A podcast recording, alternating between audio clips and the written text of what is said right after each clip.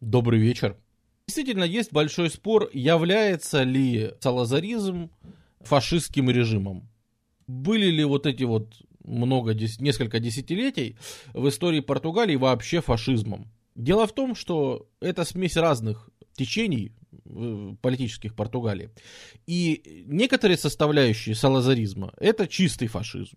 С другой стороны, например, нельзя назвать его Португалию прямо тоталитарным режимом. Все-таки эм, даже сам Салазар считал, что у человека должно быть личное пространство, куда вообще не влазит не то что государство, а вообще политика.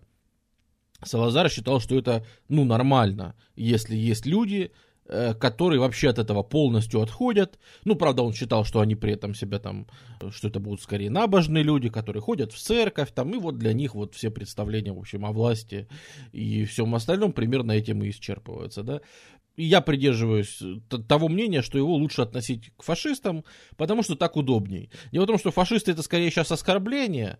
Мне они просто интересны, как вот ряд вот этих вот диктатур, в основном между Первой, особенно и Второй мировой войной, которые исповедовали определенные взгляды. Корпоративизм, скажем так, антидемократизм, анти либерализм, наверное, вот так вот можно сказать, да, э, ну и антикоммунизм, конечно, который исповедуют. Я не спорю, это реально широкое трактование фашизма, ну то есть в широком смысле. Э, и для удобства классификации запишем сюда. И дальше пойдем рассматривать. Надеюсь, больше холиваров по поводу салазаризм это не фашизм возникать не будет. Не фашизм, ну и хорошо. Ну не фашизм, так не фашизм. Не принципиально. Опять же, э, в данном контексте я не использую слово фашизм как оскорбление, да, это чисто описательная такая вещь. А какое было население в Португалии в то время без учета колоний? Ну, смотри, когда мы начнем разбирать сегодняшний стрим, население самой колониальной ну, Португалии будет в начале стрима 5 миллионов, в конце стрима 9 миллионов. Но в колониях будет проживать и еще 15 миллионов. Итак, история Португалии за одну минуту до 20 века. Португалия. Когда-то была римская там провинция Лузитания. С освобождения города Порту от власти мавров у нас начинается история Португалии. Дело в том, что это важно, потому что португальские традиционалисты, они будут очень сильно вспоминать великую историю Португалии, обосновывая величие и правильное существование своего государства. Поэтому это мы не так просто шутим, развлекаемся. Это я сейчас на полном серьезе э, за одну минуту рассказываю историю, просто чтобы понимать, к чему апеллировали португальские, скажем так, патриоты. Выделяется такая территория, как Портукалия, потом там будет графство Портукалия, Португалия, ну и дальше она развивается, это будет органично существовать в процессе вот отвоевания э, у мавров территории вот Иберийского полуострова. Португалия очень рано сформируется в своих континентальных границах. Отстоит в XIV веке свои границы от нападения Испании. И это будет очень важно. И уже с 15 века активно начинает, вот видите, уже тут всякие Португал, Португал, э, активно начинает осваивать всякие Мадейры, острова Зеленого мыса, двигаться э, южнее, двигаться южнее, в общем, осваивать Африку. И вот это вот, да, наверное, у меня тут что-то было вынес. Да, и в итоге Португалия в 15-16 веке становится, ну, в конце 16 века, Португалия является собой ни много ни мало, э, а именно гигантскую империю, которая не просто там существует, не просто расширяет свои территории, а занимается делением мира. Мы когда-то у нас был такой стрим по великим географическим открытиям, мы там упоминали, что по Тардесильясскому разгов... Э, договору Португалия и Испания когда-то поделили весь мир пополам. Ну и вот та часть мира, то есть пла- планету нашу расчертили. Где чье? Вот насколько важным государством была Португалия. Понятное дело, что никто там не спрашивал каких-нибудь голландцев или англичан, согласны ли они с таким делением. Но на тот момент ничего они с этим делением особо сделать не могли. Но мирская слава все-таки проходит. И империи все-таки заканчиваются. И португальская, в общем-то, не исключение. Наверное, упадок начался с того, что она попадает уже в 1580-м под влияние Испании. ну, точнее, входит просто в Испанию, то есть Испания под себя Португалию просто забрала на 60 лет. И, наверное, с этого, в общем-то, и начинается такой упадок, проигрывание конкуренции и сдача международных позиций. Очень медленно, очень постепенно. Это не значит, что сразу после этого Португалия обнищала ни в коем случае.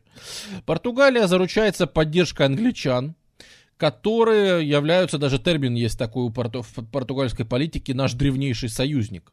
И когда в Португалии говорят, вот э, древнейший союзник, да, имеется в виду всегда Англия, потому что первый союзный договор двух стран был подписан в 1666 году. И, в принципе, он был подписан, ну, с точки зрения Португалии, как раз для защиты вот Испании, для того, чтобы э, было на кого положиться. Впоследствии этот договор несколько раз возобновлялся, и в том числе по отношению к сегодняшнему стриму он возобновлялся в 1899 году. К началу 20 века Португалия превращается в достаточно захолустное государство европейское. Дело в том, что все важные какие-то пункты, они поотлетали к голландцам, да, вот, ну, Индонезия богатейшая, она отошла голландцам. Индия отошла Британии, ну, кроме там Гоа португальского. Э, там Сингапур и многие важнейшие места, они все как-то больше под британцев торговлю отошла. Ну и все-таки Великобритания, да, в 19 веке, это известно что. Э, опять же, во время Наполеона, с одной стороны, Британия спасает Португалию от э, Наполеона, в каком-то смысле. С другой стороны, отваливается Бразилия, крупнейшая, наверное, и самая главная колония. И вообще в Бразилию весь португальский двор на одно время переезжает. Отваливаются ну, в общем, все самые важные куски, особенно что касается это именно Бразилии, они как бы отвалились. И к началу 20 века эта страна, которая, получается, ну, вроде как всю жизнь рассчитывала на жизнь с колонией, ну, на, на просто эксплуатацию, там, ну, что, кофе, сахар, выращиваем когда-то именно португальцы придумали весь этот Атлантический треугольник. Когда-то это было, конечно, новшество ничего себе. Но это было, извините, в 16 веке. Это они придумали такую тему, что берешь рабов, привозишь их там на Карибы или в Бразилию или куда-нибудь еще, заставляешь их там работать, они там тебе выращивают какие-нибудь кофе, кофе приводишь, привозишь в Европу и продаешь. Вот. И вот этот вот такой вот треугольник очень интересный. Его когда-то придумали вообще португальцы на методах 16 века. Никакую нормальную экономику не, не построишь. Это страна полностью пропустившая, ну, например, эпоху просвещения. Эпохи просвещения в Португалии практически не было. То есть к началу 20 века около 70% населения, даже больше, почти 75% населения неграмотных. На европейской территории Португалии. 75% населения неграмотных. Это обычные крестьяне там и все остальные. Э, это страна, которая пропустила не только эпоху просвещения, но и эпоху индустриализации 19 века. Ну, например, потому что в самой Португалии на ее территории нет, например, угля. Э, без него индустриализацию проводить довольно сложно. Вот, поэтому это еще и страна с очень низкой промышленностью, ну вообще с, никакой промышленностью, в которой ничего нет, в которой нулевая вообще механизация даже аграрного дела, которая есть, которая, по сути, на мировой рынок поставляет, поставляет вино, вино, пробка, это, это товары вообще колоний. То есть обычно такое не европейские страны поставляют, обычно такое поставляют колонии. Ну да, Португалия вроде как вот главный поставщик там вина, например, в Англию и все. И кто хорошо живет в Португалии в начале 20 века, это различные владельцы земли, э, различные сельскохозяйственные магнаты, которые в первую очередь держат виноградники. Вот владельцы крупных полей с виноградниками, эти, да, у этих все в порядке. Крупные землевладельцы были аристократами, да, это еще тоже огромная проблема Португалии, что еще плюс ко всему этому, еще просто сохранялись вот эти вот все системы не то, что какие-то королевские, а которые вообще были, ну, практически феодальными. Вот эти вот фидалгу, владельцы, землевладельцы, какие-то, ну, просто из какого-то вообще глубокого, вот реально, вот просто с 14 века, из какого-то там прекрасного, любимого, из 16 века, вот, вот те самые структуры, они сохранялись до 20 века. То есть какая-то земельная аристократия, какие-то вот владения замками там и все остальное. Это все сохранялось в полный рост. И, в принципе, португальский двор, он всегда был шикарен. Что всегда было в Португалии красиво, это королевский двор. Туда приехать, там всегда были великолепные художники, там всегда была прекрасная музыка, там были писатели и все остальные, всегда там было с этим все в порядке. И, в общем-то, королевский португальский двор сжирал, э, в общем-то, то немногое, что, может быть, и могла бы произвести Португалия и сделать, ну, или получить какую-то прибыль экономически, все это просто сжиралось э, королевской верхушкой. И, конечно же, конечно же, к началу 20 века появилась, то есть еще в 19-м у них там были замет, заделы на республику и на все остальное. Да, да, да, да, да, ты совершенно прав. И церковь была, и крупным земле, землевладельцем. Все, все как вообще в чистом средневековье было до сих пор. Э, вот. И даже то немногое, что было, оно полностью подчищалось вот э, аристократией и, ну, монархией, скажем так. Было уже очевидно просто всем, что все-таки страна-то находится в Европе, рядом же на тот момент находятся там монстры мировые, да, которые просто рулят всем миром, Великобритания их старейший союзник, я еще не раз буду сегодня это говорить, в основном из-за того, как красиво этот... Ну ладно, не будем ерничать, просто расскажем о фактах. Э, значит, э, вот старейший союзник, который в то время рулил просто всей планетой, Великобритания так чик-чик-чик переставляла фигурки просто по всей планете. И рядом такие страны, э, в которых, конечно же, там мучится элита португальская, и все остальные. И они знали, как можно жить, и что такое Европа. И они знали, что как можно жить, а как нельзя. так жить нельзя. Это был консенсус в обществе в Португалии на начало 20 века. И было, в принципе, две версии, два варианта, куда двигаться. В общем-то, либо мы свергаем монархию и делаем республику, и, ну, в общем, движемся по республиканской линии. Либо мы должны эту монархию сделать эффективной. То есть мы должны все-таки э, сделать из этих монархов э, правильных, мощных э, монархов, которые будут крепко управлять, э, которые будут настоящими монархами, которые будут править как просто правители древности, которые будут вести реконкисты, восстанавливать страну и так далее. И вот тут мы сталкиваемся с первым идеологическим течением, которое ляжет в основу сегодняшнего стрима. Первое идеологическое течение называется себастьянизм. Это такая португальская фишка, которая касается в первую очередь короля Себастьяна, который жил в 16 веке и который в 1578 году достаточно бесславно погиб в войне. Но так сложилось, что он погиб как раз накануне утраты Португалии независимости в 16 веке. Ну, в общем, длинная история. Может, когда-нибудь мы ее и коснемся.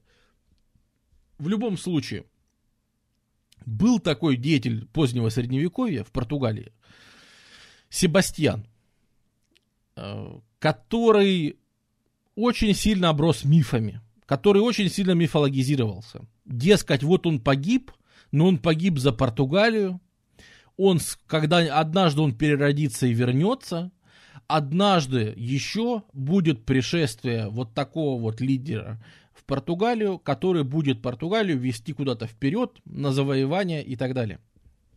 И между прочим, себастьянизм это никакая не шутка.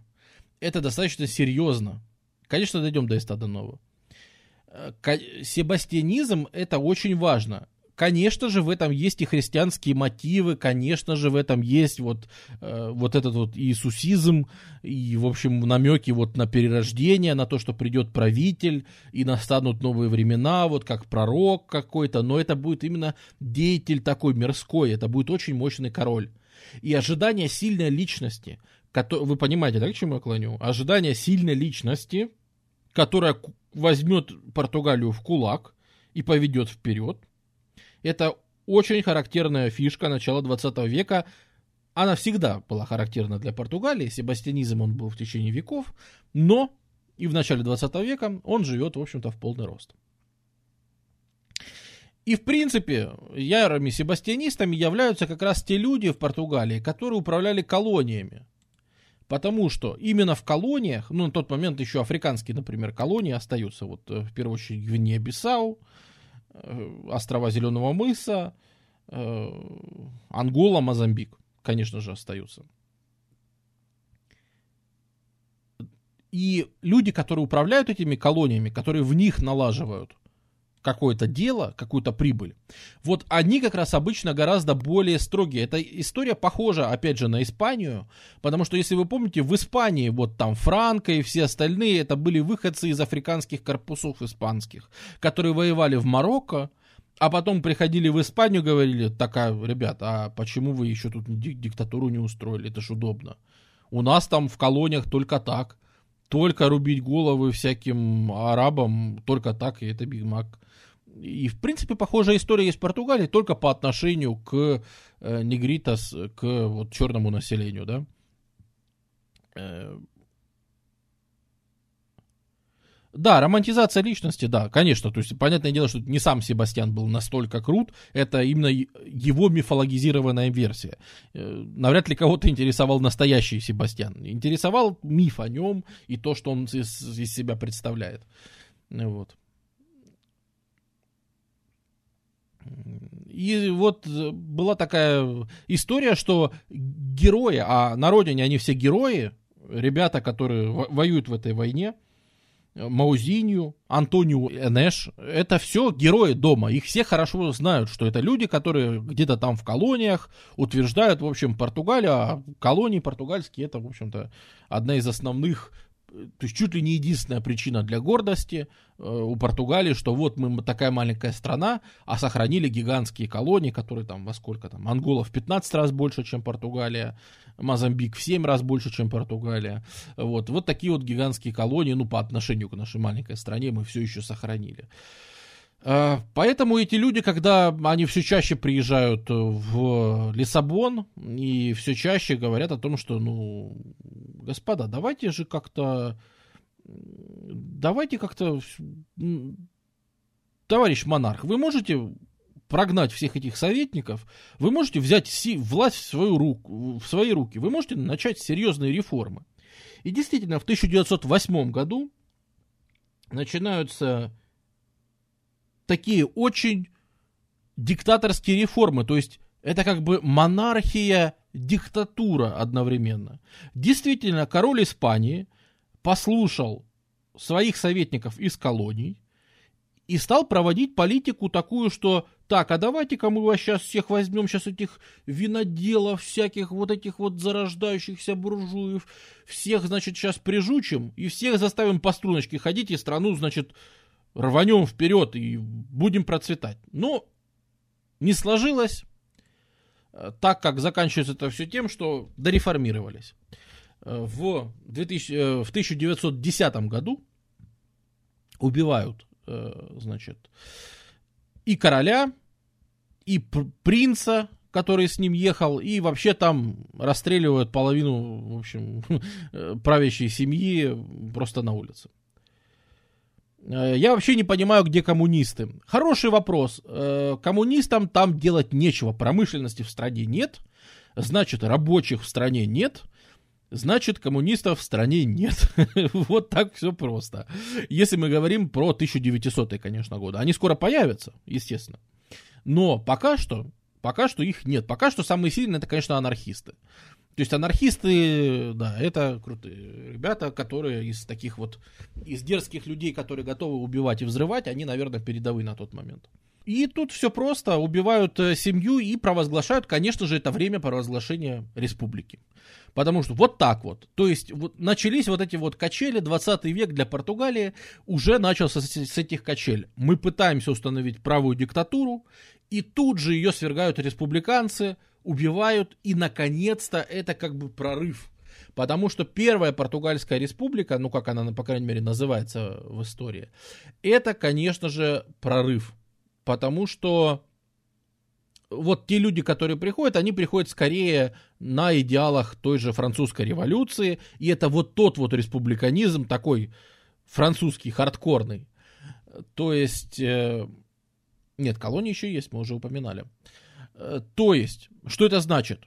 Ну, например, это значит, что священнослужители сбрасывают с колоколен, да, а церковь отлучают вообще от, э, то есть разделяют полностью с государством, забирают у церкви все земли, э, все вообще права на что-либо. То есть э, церковь очень сильно терпит от этого. Во-вторых, это, конечно же, атаки на, на еще там вчерашнюю аристократию. То есть все вот эти вот фидалгу, все вот эти вот, в общем, наслоения, которые были там еще из, из потомков конкистадоров и всех остальных родов, вот это вот все, конечно же, уравнено и, конечно же, все это разрушается. И это вообще время как такого подъема, скорее духовного, потому что с экономикой все очень плохо, поэтому это скорее духовный подъем, чем экономический. Началась, по сути, такая вялотекущая гражданская война, и, в общем, ничего хорошего это не светило. Плюс у нас же начинается Первая мировая, а в Первой мировой сражается древнейший союзник Португалии, Англия, а в мясе восточного, э, в мясе западного немецкого фронта всегда есть необходимость после Вердена, после Соммы, после всего становится понятно, что свежее мясо, в общем, на те, Европейском театре военных действий очень необходимо. И португальцы формируют свои части и отправляются в Первую мировую, что, в общем-то, еще больше подкашивает и экономику, и все остальное, с одной стороны. И уже к концу войны, там где-то к 17 году, в Португалии начинается какая-то просто вообще непонятная заваруха. Э, в Португалии начинается просто чудовищная последовательность политических переворотов и всего остального, которая будет в последующие годы только нарастать. Э, потому что вот часто говорят, да, что Первая мировая разрушила, ну что там, Австро-Венгрию, Российскую империю, ну и всякие страны, да, Германскую империю. Э, вот Первая мировая доконала еще и в Португалии, там тот режим, который там, можно сказать, что еще был. Но все, что могла конструктивного создать Первая Республика, мы уже не узнаем. Потому что Первая Республика нормально не смогла выйти из Первой мировой войны. Начинаются восстания монархистов, начинаются восстания анархистов, начинаются просто полноценная гражданская война. Приходится там на севере даже на какой-то момент восстанавливается монархия. Э, приходится их оттуда выбивать силой. Люди, возвращающиеся с войны, естественно, смотревшись военного управления, мы это неоднократно обсуждали, они приносят идеи вот тоталитаризма, они приносят того, что все должно в, в обычной жизни, должно быть все организовано как на войне. Поезда по часам, э, режим экономия света – значит, пайки какие-нибудь, может быть, еду по карточкам выдавать и всякое такое. Вот вот эти вот идеи появляются, что опять надо все подогнать под строгое управление. И, в принципе, первое последствие это диктатура Седонию э, Паиша, э, который объединяет, скажем так, еще одно течение э, этих самых в Португалии. И вот тут я предлагаю начать слушать внимательно, потому что это уже не себастьянизм. Вот тут я хочу обсудить ребят, которые имеют колоссальную роль и будут иметь роль уже в, в режиме Салазара и вообще весь сегодняшний стрим. Они появляются в десятых годах, во время где-то Первой мировой, их влияние достигает пика. Особенно во время Сидониу Паиша. Это интегралисты а конкретно португальские интегралисты, представители направления интегрализму Лузитану. Это очень важно. То есть, может быть, кто-то из вас слышал, что есть такие бразильские интегралисты. Ну, это очень известные. Бразильские интегралисты, это движение известное. В любом случае, если вы не слышали, ничего страшного. Потому что интегрализм это такое движение. И важная составляющая очень многих таких правых традиционалистских идеологий. Нет, это не секта математиков. А, это интегрализм, это такое движение, а, в принципе, Португалию можно считать его родиной, или Францию, они друг с другом соревнуются, но интегрализм это такая идеология, которая говорит, которая противоставляет, противопоставляет себя тогдашним модным трендам в государственном строительстве. Потому что, ну, кто был на тот момент популярный? Э, всякие буржуи и либералы, которые свои республики стали клепать, да, в 20 веке. И марксисты на тот момент, ну, вот, и всякие вот идеи от социализма до коммунизма, которые вот говорят о том, что надо делать прорыв. В 17 же году, тогда же, когда Паеш приходит э, в Советском Союзе, ну, в Российской империи, случаются две революции. И вторая из них тоже, вот как раз мы видим, что первая это представители вот как раз такого буржуазного либерализма, вторые это сторонники там марксизма, да. Вот как раз вот эти вот две самых передовых идей, и в Германии происходят такие же точно революции, и тоже это самые главные противоборствующие силы, в общем-то, во всех странах уже в этот момент это самые такие главные передовые властители умов. И что делает Португалия? Так как Португалия это не... Ну, как-то не очень у нее сложилось ни с буржуазным либерализмом, потому что с экономикой все плохо, особо этих предпринимателей нет, и с марксизмом тоже как-то не очень все круто, потому что заводов нет, где рабочих-то брать, какие еще производственные отношения. Мы до сих пор в 16 веке живем, не знаю, как вы. Э, поэтому предлагается интегрализм, это такое направление, которое как бы объединяет, ну, заявляет, что объединяет все лучшее из передового на тот момент. Смотрите, что предлагает буржуазный либерализм? Он предлагает рынок.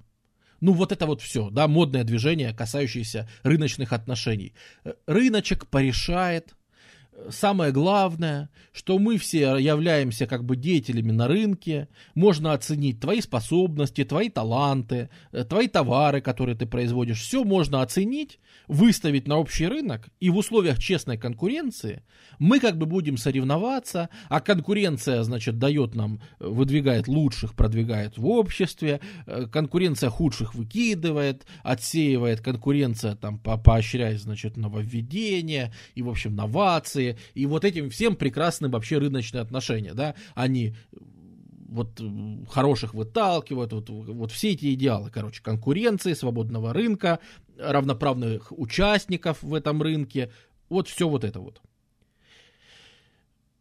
И с другой стороны марксизм, который говорит, что рынок это прекрасно, но все решает вообще-то производственные отношения. То есть, так как это время индустриализации, многочисленных, да, то решают производственные силы, у кого в руках находятся средства производства. Если ты рабочий, ну ты вкалываешь, и сколько бы ты ни вкалывал, так как ты вкалываешь на станках и заводах, которые принадлежат капиталистам, они тебя эксплуатируют, значит, страна принадлежит им, значит, ты страну никогда в жизни не построишь такую, как тебе надо, значит, надо брать средства производства в свои руки. Ну, Португалия отвечает, что, ребята, ни рынок, ни средства производства, вообще не важно. Важно это духовность.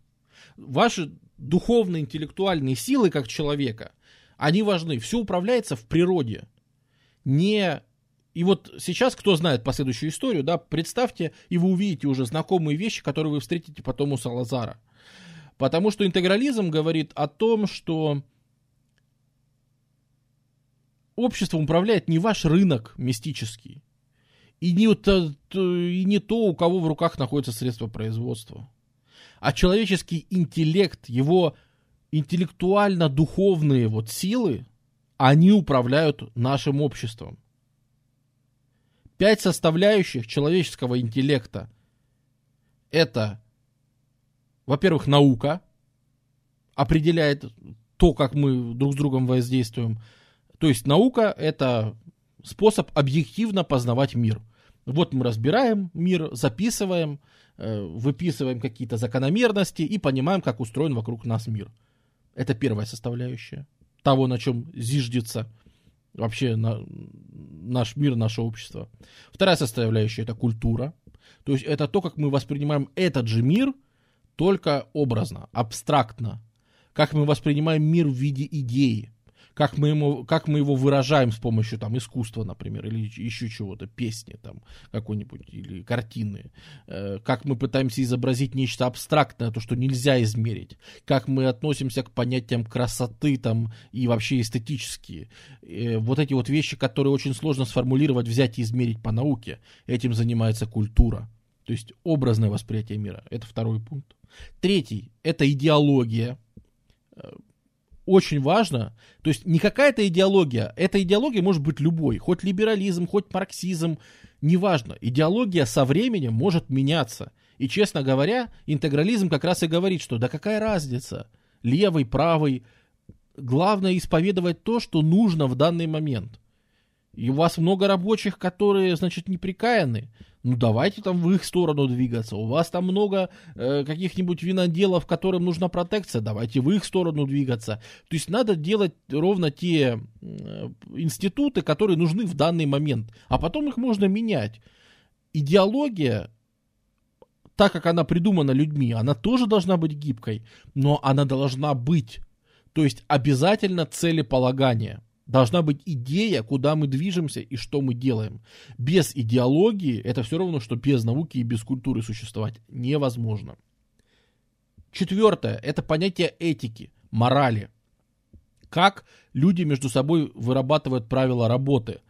Что ты считаешь понятие, например, чести, да, вот для португальцев это все очень важно. Понятие чести, понятие достоинства, вот мы маленькие, но мы гордые казалось бы, мы должны что, уткнуть свою голову в песок, раз мы на рыночке находимся, мы самая бедная страна Западной Европы, э, что там, по производственным силам мы вообще никто в стране, ни одного завода нет, по образованию мы никто, значит что, значит нам надо запихнуть голову в песок и что? Да нет, извините, у нас есть свои достоинства, мы тоже люди и ничем не хуже, чем вы. То есть вот эти вот вещи моральные, они тоже формируют общество. И пятое, заключительное, это образование. Это такая основа общества, которая, ну, собственно, и занимается тем, что все вышеназванное, как-то вот культуру, науку, э, этику, идеологию, она систематизирует. С помощью образования мы и усваиваем накопленные знания по вот четырем предыдущим пунктам. То есть как еще передать там, следующему поколению то, что мы узнали из науки, культуры, идеологии и этики. Вот все наши наработки, их же нужно не растратить, а как-то передать, чтобы потом они улучшались тоже. И это все достигается с помощью образования. И друг с другом мы обмениваемся тоже с помощью образования. Это способ донести эти идеалы, в том числе и друг для друга. Ну и до последующего поколения, конечно, тоже. То есть он такой, да, очень прагматический, вот совершенно, совершенно правильно. Тот, кто сказал, что это можно назвать прагматизмом, в принципе, наверное, это ближе всего. То есть, если нам нужно где-то конкурировать, будем конкурировать. Если нам нужно где-то ввести э, протекционистские меры в экономике, нужно ввести. В принципе, с поражением Сидонио Паеша эти люди уйдут, э, они перестанут быть как бы главой португальского общества, но они все потом вольются в салазаризм прекрасным образом. И вообще э, интегрализм, он, конечно, не умрет, он просто как-то у него не получится, ну, как вы слышите, это достаточно расплывчатая идеология, да, у него нет таких вот конкретных шагов, она как-то сходу не озвучивает типа идешь на улицу, бьешь своего прораба, да, там вешаешь буржуя на столб или и что-нибудь такое, оно не дает вот такого короткого рецепта. Оно говорит о том, что надо сесть и подумать. Поэтому, наверное, политически э, эта идеология интегрализма не очень э, осталась в виде какой-то партии, в виде какой-то политической силы, но, хотя в Бразилии осталась, вот Бразилия как родственник Португалии, да, в Бразилии это все прижилось. Но важно сказать, что в идеологии интегрализм и в культуре, он остался.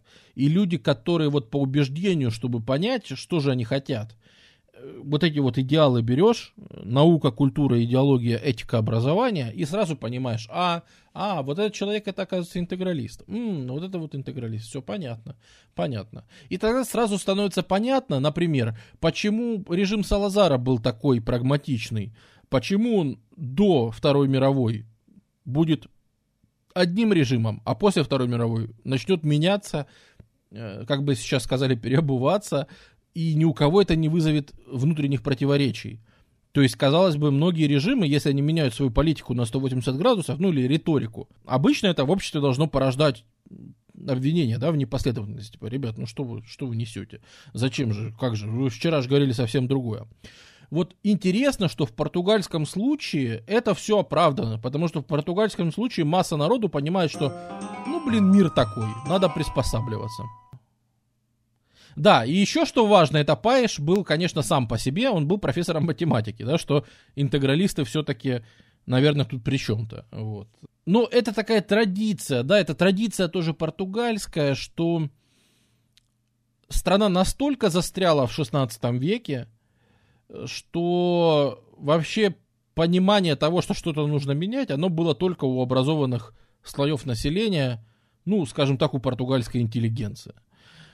И сразу не нужно думать, опять же, что раз интеллигенция, то это какие-то ребята, ну, вот как сейчас представляют себе интеллигенцию, да, это люди, которые ходят и говорят, там, всеобщее избирательное право, и вот всякие вот такие дела. Нет, нет, нет, португальская интеллигенция это в смысле, что просто образованные люди.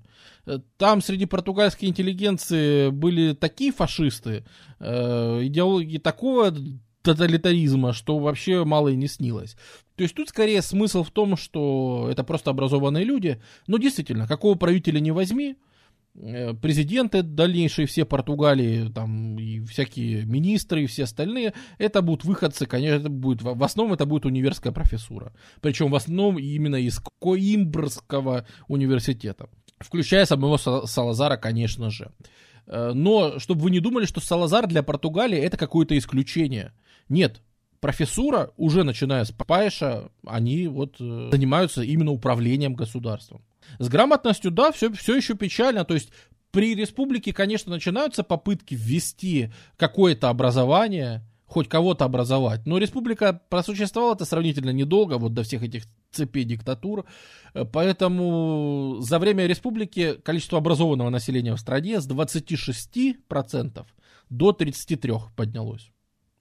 Ну да, успели. Какие-то успехи они начали, какие-то школы открывать и все остальное, но, извините, э, все равно еще 65%, там 67% населения не имеет образования вообще. Читать, писать не умеет. А профессура спортупеи в том числе, в том числе, ну, это время, когда все спортупеи, потому что это 17-й год, это Первая мировая. Тут как бы он, он был и генералом, и профессором. Ничего страшного. Э, никто ему не мешал быть одновременно и тем, и тем.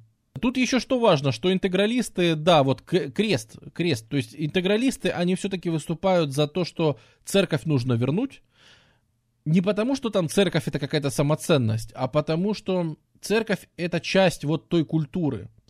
То есть церковь это как раз часть э, того, что вот этого образного познания мира. И так случилось, что в португальской истории – церковь сыграла очень большую роль в становлении э, государства, культуры, культурных кодов. И поэтому без церкви мы как бы не можем воспитывать в португальской традиции молодежь, э, потому что ну, без церкви непонятно кто, кто мы будем, атеистами там или кто. Э, вот сам Паеш, он был атеистом, например, но и особо этого не скрывал. Но при этом он стал вполне себе, то есть особо прекратили какие-то сильные гонения на церковь. То есть он сам был атеистом, но против существования церкви уже ничего против не имел. Как бы там ни было, его убивают, время было такое, и после его убийства начинается череда просто жести, когда там парламент меняется каждую неделю, э, министры меняются, их там несколько, их там больше сотни будет за несколько следующих лет, ну, следующее десятилетие. В общем, начинается период тотальной неурядицы и кошмара. То есть, в принципе, это было, да, мы знаем, что во всей Европе такое происходит. Там красное двухлетие, черное двухлетие, э, где-то анархисты, где-то коммунисты поднимаются. И это, конечно, беда вообще во всей Европе. После войны во всех странах ну, кроме, может, там Франции и Англии, по большому счету, но происходит просто трэш какой-то. Португалия не исключение, но в Португалии с политическим управлением все совсем плохо. И в этот момент мы знакомимся со вторым направлением в португальской идеологической мысли, это национал-синдикалисты. Это вот тот чистый фашизм, незамутненный, да, который был у португальцев и, ну, в частности, у их лидера Прету, э, который как раз топил за то, что необходимо создавать тоталитарное государство. Причем он даже топил за то, что нужно вернуть Португаль, исконно португальские земли, то есть вернуть Галисию себе испанскую, то, то есть это человек, типа, давайте вернемся там на 800 лет назад, э, вернем себе, значит, э, испанские территории. Э, то есть это люди, которые очень сильно топили за правые движения, и, наверное, они поначалу и помогали привести к власти всяких диктаторов. Но они же потом станут критиковать этих диктаторов за недостаточно жесткие меры. То есть э, это вот что-то вроде, допустим, фалангистов испанских, да, ну то есть, но если, например, фалангистов смогли оседлать, то вот эти вот ребята, национал-синдикалисты португальские, они, несмотря на то, что они помогали в уличных противостояниях, особенно со всякими анархистами, э, несмотря на это, во власть они как-то не сильно попали. То есть они были немножко сами по себе, немножко свои собственные собрания, а потом их как-то все больше и больше ограничивали. А, значит, они национал-синдикалисты, Салазар их стал называть национал-марксистами, и как-то, в общем, они попали в немилость от государства, ну, потому что предлагали кучу вещей, которые не нравились э, тогдашнему правительству. И потом их такие псевдо-мобилизационные э, всякие организации поглотят. Вот молодежные всякие кружки, всякие спортсмены, э, всякая армейская подготовка, ну вот всякие вот, так, вот такого патриотического толка государственные учреждения, они потом всю эту молодежь, в принципе, поглотят, абсорбируют и обработают. Поэтому с ними справятся, но не нужно забывать, да, что в принципе португальский национал-синдикализм и его лидер Прету, они важное значение имели, ну, вот в 20-е годы, тогда же, когда фашисты были во многих странах на подъеме. В частности, они предлагали в том числе и создание корпоративного государства, которое, может быть, отчасти и получилось. Заканчивается это все 26-м годом, когда к власти приходит э, очередной диктатор, 155-й там по счету, у которых было миллион, но который решает э, как-то все исправить, как-то все наладить. И говорит, ребята, у нас с экономикой вообще проблемы Португалии, они все-таки от слабой экономики. И кто же у нас может наладить экономику? Э, в 26 году министров, министром финансов становится профессор Каимбрского, Каимбрского университета Антонио Ди Салазар. И поначалу он назначается только, ну, исключительно на пост, вот, э, ведущий пост, э, значит, в экономике. Э, но для того, чтобы он провел свои изменения. Все-таки человек шарит в экономике, там, в юриспруденции, в экономике, профессор с кафедры. Его студенты, конечно, поддерживают, профессура всякая поддерживает. Жужа, спасибо тебе за поддержку. Ему как-то увеличивают количество полномочий. И он сам, в принципе, все время настолько настаивает, все время, что говорит, ребята, понимаете, я могу сейчас экономику сделать лучше, но мне бы для этого чуть больше полномочий. Ну, как бы я ничего... Просто как министр, что я могу сделать?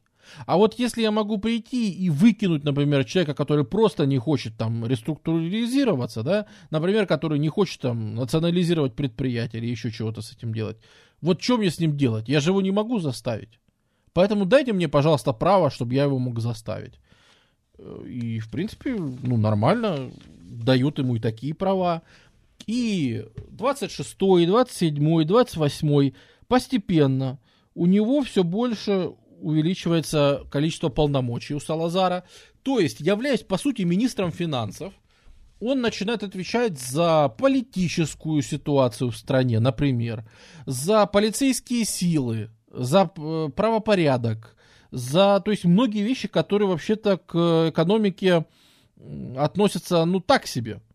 Это при том, что формально правителем считается совершенно другой человек, да, Мануэл Дакошта, который, ну, просто является абсолютно посторонним человеком. То есть, э, с чем Салазар принял страну? принял он ее с... Э, нет, это что-то не то. Принял он ее с достаточно большой инфляцией. Опять же, проблема многих тогдашних стран. Это, ну, например, в 2019 году, когда начались там вот эта вот постоянная смена правительств, в 2019 году курс э, к фунту стерлингов был 7,50 эскуда. В 24-м 127. Понятное дело, что инфляция приличная. Это, конечно, не миллиардная инфляция в Германии, да, но, тем не менее, это все равно большие проблемы с экономикой. Почему Салазар не стал главой государства? Это интересная вещь, и это то, что часто говорят, что это какой-то неправильный фашизм. Что за фашизм без культа личности? Есть такое возражение. Ну что ж, аргумент. Аргумент. Ну, во-первых, Салазар не являлся оратором. Сам по себе у Салазара, ну, на Ютубе можно его речь послушать. Э, ну, действительно, голос не поставлен, он часто пускает петуха, э, часто, ну, такой слабенький достаточно голос, невыразительный. Видимо, говорить человек красиво не умел, да и не любил. Э, он не любил, например, всяческие вот даже попытки, которые в журналах выходили, потому что попытки сделать из него культ, конечно же, были, потому что, ну, есть молодежь, есть различные организации, которые, конечно, говорят, наш лидер там, вот, э, такие вот, как как их назвать, Сал, Салазаработы, не знаю, как их еще назвать. То есть люди, которые пытаются его возвеличить, но это особо не подхватывалось государственной пропагандой. Точнее, это вообще не подхватывалось. Хотя это было на страницах журналах, в обычной печати, в граффити того времени и так далее. Это, в принципе, встречалось.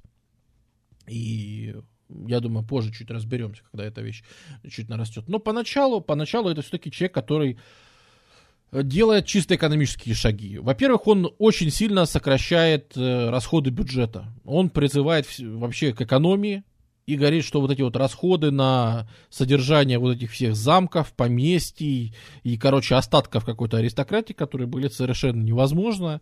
И вообще режим бюджетной экономии нужен, то есть сокращение расходов на всякие выплаты и прочий бред. Э, мы этого делать не будем.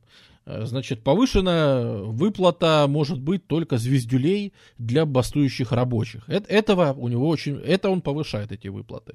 То есть, если какие-то протесты, если что, вот тут Салазар как бы вообще не сомневался, говорит, ребята, я тут делом занимаюсь, страну, понимаешь ли, поднимаю, а тут какие-то стачки рабочих, чего. Ну, а как бы стачки за последние там 20 лет в Португалии, это стало, их стало больше. То есть мы чаще бастуем, чем работаем, по сути. Вот. И э, Салазар, конечно, говорит, ребят, так точно не пойдет, работать будут все. И, в принципе, появляются методы принуждения и всего остального. Это, конечно же, всякие протекции, протекционистская политика по отношению к торговле. То есть он начинает как-то вытеснять или создавать конкуренцию британскому капиталу в стране. Говорит, британцы, хотите вкладывать деньги? Вкладывайте он в наши колонии, пожалуйста. В колонии вкладывайте, в саму Португалию как бы нет, мы тут сами будем разбираться. Э, значит, э, и опять же, вот тут проглядывает прагматизм, э, который вообще очень свойственен Салазару, что он в целом говорит, ребята, нельзя пускать сюда чужой капитал. Нельзя. Но на очень, очень выгодных условиях можно. То есть, грубо говоря, мы не продаемся, если это не там миллиарды, допустим, денег, и если это не очень выгодные условия сотрудничества. Если вы предложите очень выгодные сотрудничества, мы сюда хоть сатану пригласим, чтобы он тут нам экономику подымал, в принципе. Поэтому тоже такая вот есть линия. Э, борьба, конечно же, очень большая борьба с коррупцией. Ну, это, это в общем-то, входит во всякие бюджетные расходы и все остальное. То есть, э, выщемление э, коррупции. И, наверное, то, что потом очень сильно скажется, и что начали делать еще во времена республики, но как-то при Салазаре это обретает уже более ясные, ясные очертания, это политика в отношении колоний. Ну, кого пригласили? Да в основном тоже Британию, просто на совсем других условиях, гораздо более выгодных теперь. Так вот, наверное, самое главное, что в этот момент начинается, и потом будет получать всю, всю, все время Салазара будет получать развитие ровно следующая политика. А именно возрождение португальского колониализма. Как выразился сам Салазар, В органичную сущность португальской нации входит историческая миссия владеть и колонизировать территории, а также цивилизовывать местные народы. Просто Португалия это забыла. Португалия погрязла в каких-то непонятных делах, Португалия погрязла в своей нелепости и неспособности управлять, и Португалия вообще-то забыла. Забыла своих героев, забыла Генриха мореплавателя – Забыла Васко да Гаму, забыла Магеллана, Перейру, Жуана Первого, де Букерке, Бартоломео Диаша, Кабрала и всех остальных великих людей, которые создали великую португальскую империю. Так вот, то, как мы обращаемся с их наследием, это просто недопустимо. Португалия без колоний – это маленькая европейская захолустное государство. Португалия с колониями – это великая Португалия. Наверное, стоит объяснить, что это было не очень обычно, и это встретили люди с большим вообще воодушевлением. А, потому что португальские колонии в этот момент вообще были немножко под угрозой. То есть э, мы тут часто, мы тут часто забывали рассказать о некоторых вещах, но стоит все-таки напомнить, что с Португалией обращались в это время очень плохо, потому что, ну, например, у Британии был такой проект у Сесила Ротса, мы о нем рассказывали, строительстве трансконтинентальной э, африканской железной дороги, чтобы через всю Африку провести железную дорогу, вот так вот, э, из Египта в ЮАР. В общем, при, прекрасно. Там, Каир, Кейптаун, грубо говоря, железную дорогу. А формально у Португалии тут были претензии на некую территорию э, между Анголой и Мозамбиком э, во внутренних регионах Африки. Тут была территория, на которую вроде как претендовали португальцы. Так вот, Британия сделала, древнейший союзник Португалии, сделал так, что больше португальцы на эту территорию не претендовали. Более того, после Первой мировой войны, когда создается Лига наций, Лига наций на полном серьезе заседает и обсуждает. То есть сидит представитель Португалии э, в Лиге наций, все в порядке. И Лига наций говорит, на повестку дня э, выносится вопрос, нужны ли Португалии Ангола и Мозамбик. Голосуем, товарищ. Представители Франции говорят, не, не нужны, не нужны. Представители древнейшего союзника Португалии говорят, не, не нужны, не, не нужны. Дело в том, что Португалия очень плохо управляется со своими колониями. То есть Лига наций говорит, что теперь колониями нужно управлять эффективно. Теперь недостаточно просто заявлять права на эти колонии. Если вы из них извлекаете маленькую как бы э, выгоду, то вроде как они не очень-то вам и нужны. Поэтому э, давайте, в общем, португальцы не справляются со своей колонизаторской миссией, Поэтому надо бы у них вот эти вот э, их колонии вообще поотбирать, ну потому что ну, зачем они? Ну это же португальцы. Они себя-то в порядок не могут привести, а вы еще про колонии говорите. И в пику вот это, то есть э, совершенно охеревшая Португалия вот это вот все выслушивает. И, конечно же, Салазар на этой линии начинает говорить, что наоборот, вы чего? Вы чего? Это не просто колонии нам нужны, колонии это ключ к нашему выживанию. И действительно в колониях начинает наводиться некий порядок. То есть, наконец-то португальцы, даже португальцы, созрели до того, чтобы там начать какой-то делать, наводить порядок, ввести какое-то административное управление, построить какие-то, ну, там, людей туда нагнать, еще как-то, ну, то есть хоть, хоть кого-то туда нагнать и что-то там начать строить. И, в принципе, уже там за первое десятилетие, ну, то есть э, там, с 26 где-то по 35 колонии уже начинают давать, они, до этого они были даже убыточными, э, если считать сколько на них приходилось тратить, то есть не чистый доход, а сколько еще и на них приходилось на содержание тратить. Колонии вообще были убыточными. Э, при Салазаре они практически сразу начинают давать плюс. И Португалия, как бы вспоминая в этот момент, действительно активно муссируется, появляется, так как в принципе и получается с этим колониализмом. Но тут же они вспоминают и себастьянизм, и все остальное. То есть появляется вот эта вот теория, что, точнее, вспоминается активно, и начинают искать э, корни своей как бы идентичности вот в этом, в том, что мы не просто колониальная империя, а особо колониальная. Мы такие вот особые мы португальцы, э, все только завоевывали, а мы цивилизовывали еще народ. Мы им религию несли, свет христианства и всего остального. Ну, вот такие подобные плакаты появляются, что типа хватит считать нас маленькой страной. Португалия это не маленькая страна. Ну и более того, если кто-то еще внутри страны этим недоволен, э, для этих людей начинает создаваться ну, то есть, во-первых, созда- создается нормальная колониальная армия. Там на- начинают создаваться полицейские силы. То есть, конечно же, скажем так, достоинство империи поднимается теперь, что мы вроде как должны стать в один ряд с этими империями.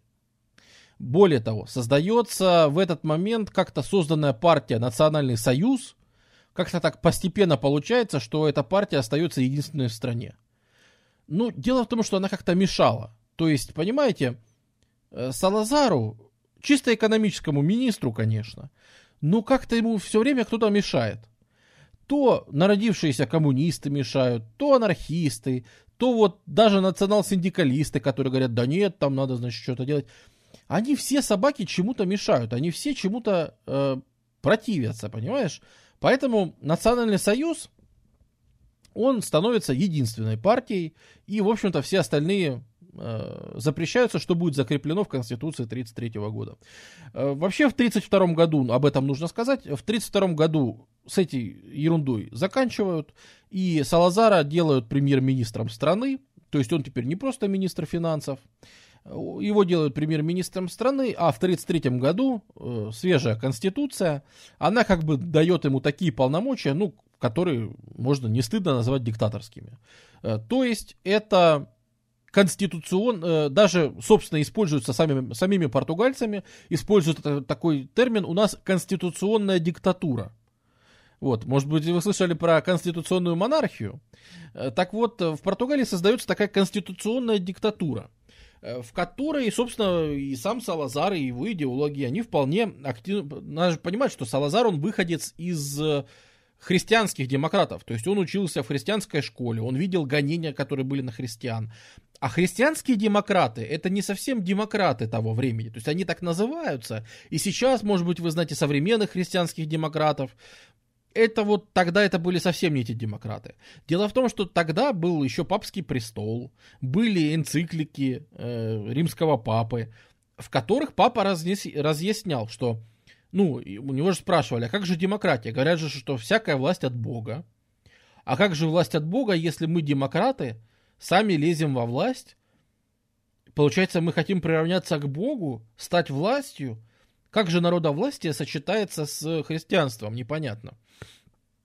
И на что Папа Римский тогда официально христианские демократы считали, что демократия это не власть народа, а власть во благо народа.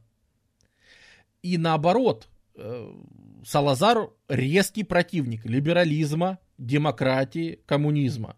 Резкий противник. Он вообще считает, что все, и не раз и высказывался по этому поводу, и все его идеологи, и вся машина ровно на это упирает, что вообще все наши беды, они из-за вот этой вот ерунды, из-за всякого парламентаризма, из-за вот этой вот говорильни собираются и давай трындеть, давай трындеть, каких-то представителей своих выбирают. Ну вот скажите, необразованный крестьянин, вот что он может понимать в стране? И нам говорят, образуйте крестьянина, создайте для него школу, проведите ему ликбез, и он станет хорошо управлять.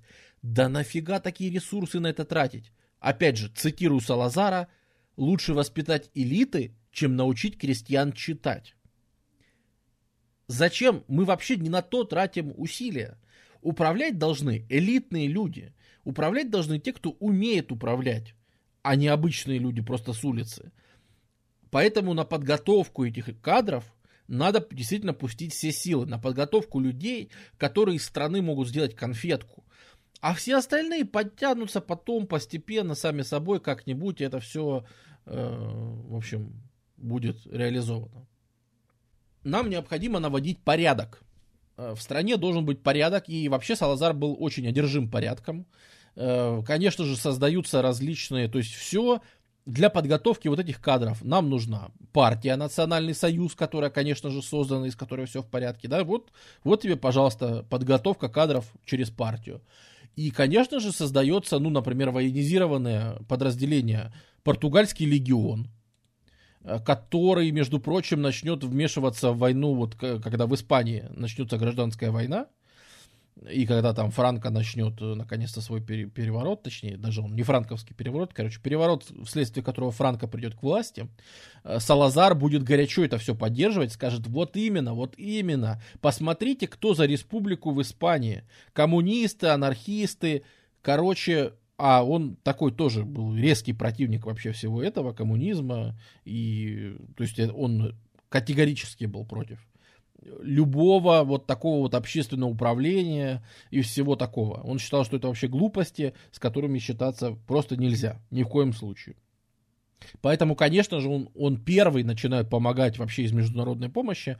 То есть э, легион, который воевал там португальский, он достигнет 120 тысяч человек, который будет воевать в Испании.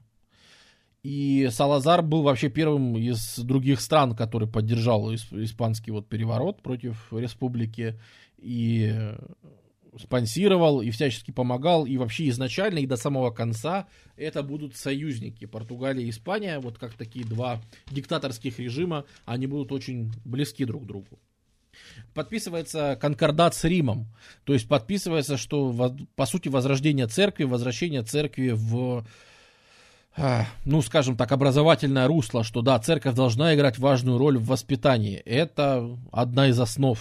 Само собой, создаются молодежные организации, типа португальская молодежь, которые с детства, конечно же, должны воспитываться в португальском духе, э, то есть где детям нужно сразу с детства объяснять, как должны быть устроены профсоюзы, как вообще что должно работать в стране. То есть э, в стране, например, полностью ликвидируются профсоюзы, составленные по классам. То есть э, появляется такая, опять же, корпоративное государство, да, то есть мы создаем профсоюзы, но это будут национальные профсоюзы, в которые будут все ходить по отраслям. Ну, например, у нас же были в средневековье прекрасные гильдии. Вот сейчас для торговцев будут гильдии.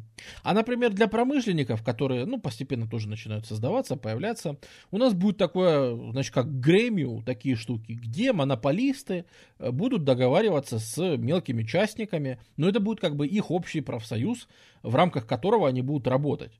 То есть полностью экономика должна построиться на корпорациях.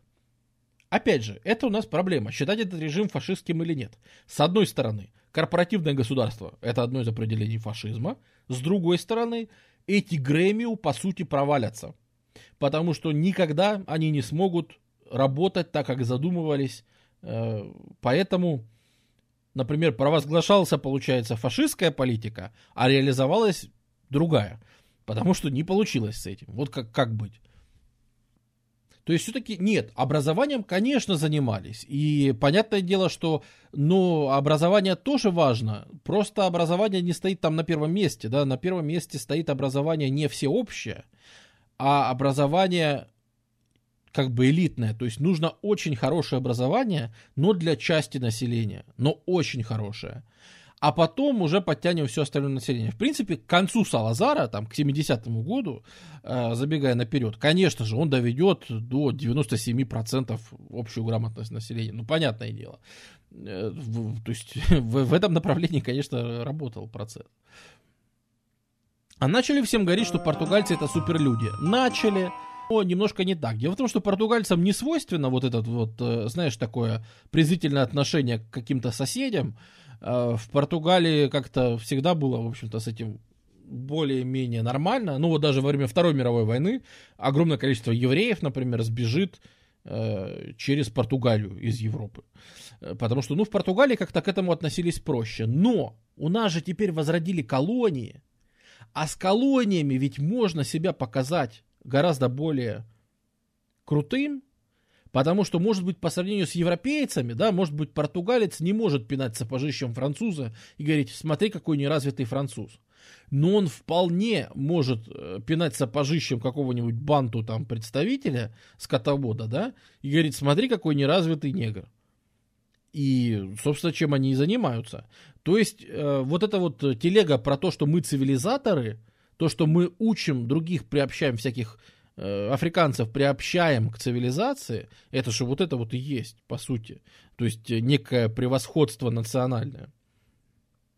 Причем, э, когда там спрашивается вопрос, а почему вот сами португальцы, например, не поедут и не возделают там земли, да, э, это вот цитировалось, что э, ни в коем случае только негр может возделать поля Африки. А мы должны ему рассказать как. Но работать он там должен сам. Ну и вообще, да, стоит сказать, что при этом формат сохраняется такой, что он Э, премьер-министр Салазар, при этом в стране есть президент всегда, э, в стране, ну, в общем-то, нет его такого особого культа личности, хотя, вот опять же, на волне э, вот этой вот темы про возрождение 16 века, возрождение колониальной империи и всего, да, появляются такие темы. Например, находят картину Нуну Гонсалвиша, значит, в которой он из, ну, вот, вот человек писал в 15 веке картины, да, и говорят, божечки-кошечки, да это ж Салазар. А что это значит? А это значит, что король Себастьян, который должен был вернуться из прошлого и возродить Великую Португалию, он вернулся. То есть весь себастьянизм последних там столетий, он был прав, пророчество сбылось. Тот самый великий Себастьян, он наконец-то реинкарнировался в нашего любимого Антониу Салазара. И он теперь ведет наше, значит, наш народ в светлое будущее. Вот такие вот картинки, они мне, конечно, больше напоминают э, какой-то мем. Знаешь, выражение, вот этот мужик, который такой печальный обычно кого-то, ну, типа, можно я уже пойду? вот, э, ну, то есть, э, этот культ личности, он все равно выглядит, ну, очень неубедительным. То есть, если даже культ личности Франка был, ну, так себе по сравнению там с Муссолини или Гитлером, да, то культ личности э, Салазара, ну, он особо и не поддерживался, да, потому что Салазар не любил... Вообще складывается острое впечатление, что он вообще не любил толпы. Ну, он как человек близкий к церкви, да, он часто использовал церковные вещи, церковные определения, и он говорил, что в политической жизни государства есть три ереси. Он это ересями называл. Либерализм, демократия и коммунизм. Это три ереси. Потому что власть народу давать ни в коем случае нельзя. Народ думает, народ повинуется инстинктам. Нельзя руководить инстинктами. Инстинкты нужно направлять. Руководить нужно мозгом, мыслью. Народ не способен на созидательное, целенаправленное мышление. Элиты способны куда-то направлять вот эту вот хлещущую энергию народную, ее нужно куда-то направлять. Но это должны делать люди, которые понимают, что не делают. Нам нужно управлять не инстинктами, а мозгом, интеллектом. Вот за это топил он, поэтому, собственно, он не, не, любил всякие вот такие вот э, избирательные права, выборы и вообще все остальное. Ну и, конечно же, наверное, нельзя не, не вспомнить про политические репрессии, э, потому что ничего бы этого не было возможно, если бы не... Если бы не концлагеря, э, потому что тут кто-то шутил, что расскажешь про страшные концлагеря. Ну, расскажу, почему. Э, на прекрасных Атлантических островах, Зеленого мыса, на просто райской земле создаются концлагеря, например, самый, наверное, известный из них Тарафал на Кабо-Верде. И, в общем-то, на ко- в которой люди заключаются, в котором применяются пытки, в котором, в общем, всякие системы допроса, в которых, значит, всякие вещи такие проводятся, все, в общем, ну, собственно, это концентрационный лагерь, да, его нельзя назвать тюрьмой, потому что туда попадают не по распоряжению суда, а потому что там людей просто концентрируют. Вот им кажется, что ты ведешь антигосударственную деятельность. Поехал туда и сидишь. Э, сколько сидишь, сколько скажут, столько и сидишь. Э, кого туда сгоняли, сгоняли? Ну, в первую очередь, коммунистов, э, во вторую очередь республиканцев, ну, в общем, политических конкурентов, да. То есть это вообще интересно, что гораздо больше режим э, уделял внимание вот каким-то политическим противоречиям, типа вы что-то неправильно делаете. А, неправильно делаете? Ну, посиди, значит, в Кабо-Верде покатайся. Вот. То есть, э, каких-то массовых репрессий, знаешь, которые бы коснулись там населения прямо, их особо не было. То есть вот, чтобы прям косили там, вот ходили там и евреев, например, вытрясывали. Или вот, э, вот так нет. Если ты там, допустим, не любишь государство, но молчишь, сам у себя сидишь, э, то, в принципе, тебя оставят в покое такого, что ты должен обязательно обожать фюрера, обязательно вот ты должен просто э, как бы первый тост всегда поднимать за нашего любимого вождя, такого в принципе нет. И это тоже отличительная черта, наверное, это можно считать более мягкой версией репрессий. Вот. Но если ты активно начинаешь выступать, то тебе просто не дадут площадки тебе не дадут не печататься, любая попытка выпустить свою газету, э, свое какое-то радио, еще чего-то, ты заедешь на тарафал. Их просто там держали, их держали, но в плохих условиях. Например, э, все-таки там есть большое число погибших, но, например, около 300 человек умерли на Тарафале во время вспышки э, желтой лихорадки. С одной стороны, болезнь, да, тип, казалось бы, и государство, конечно же, сказало, что вы нас обвиняете, мы вообще, ну, они сами померли, мы их не трогали. С другой стороны, это же какие условия содержания должны там быть, да? Чтоб люди лихорадкой болели, как на болоте. Что это вообще такое? То есть, ну, условия содержания можно себе представить. И на, на, наверняка медицинская помощь бедовая. Ну, то есть, вот 300 человек просто от болезни, от эпидемии полегли там. И у нас начинается Вторая мировая, тем временем, от которой, конечно, которая сильно повлияла на Португалию, потому что уже и так в Португалии наметился ну, стабильный экономический рост. Уже давно не было спада экономического.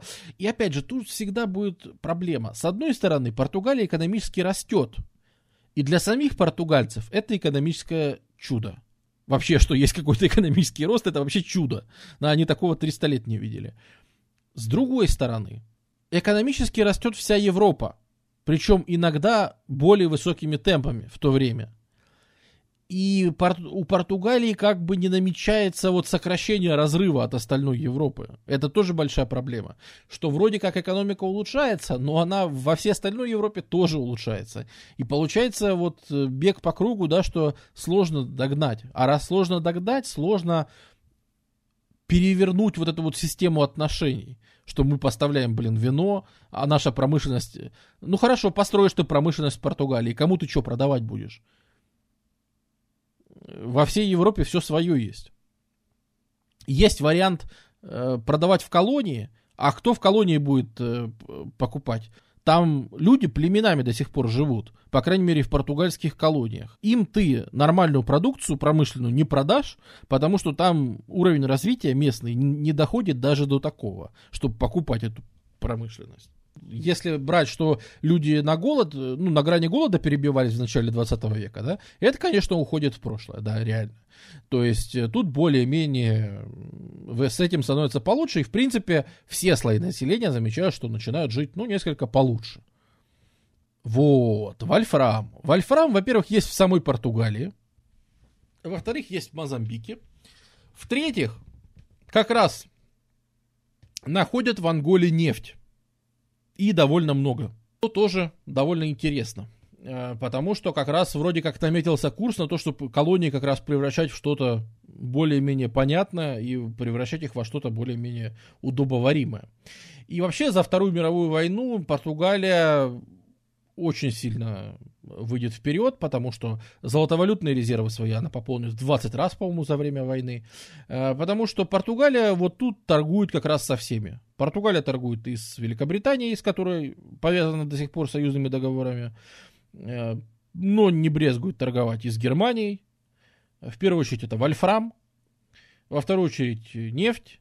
Плюс Португалия это же удобное место для реэкспорта, особенно накануне войны.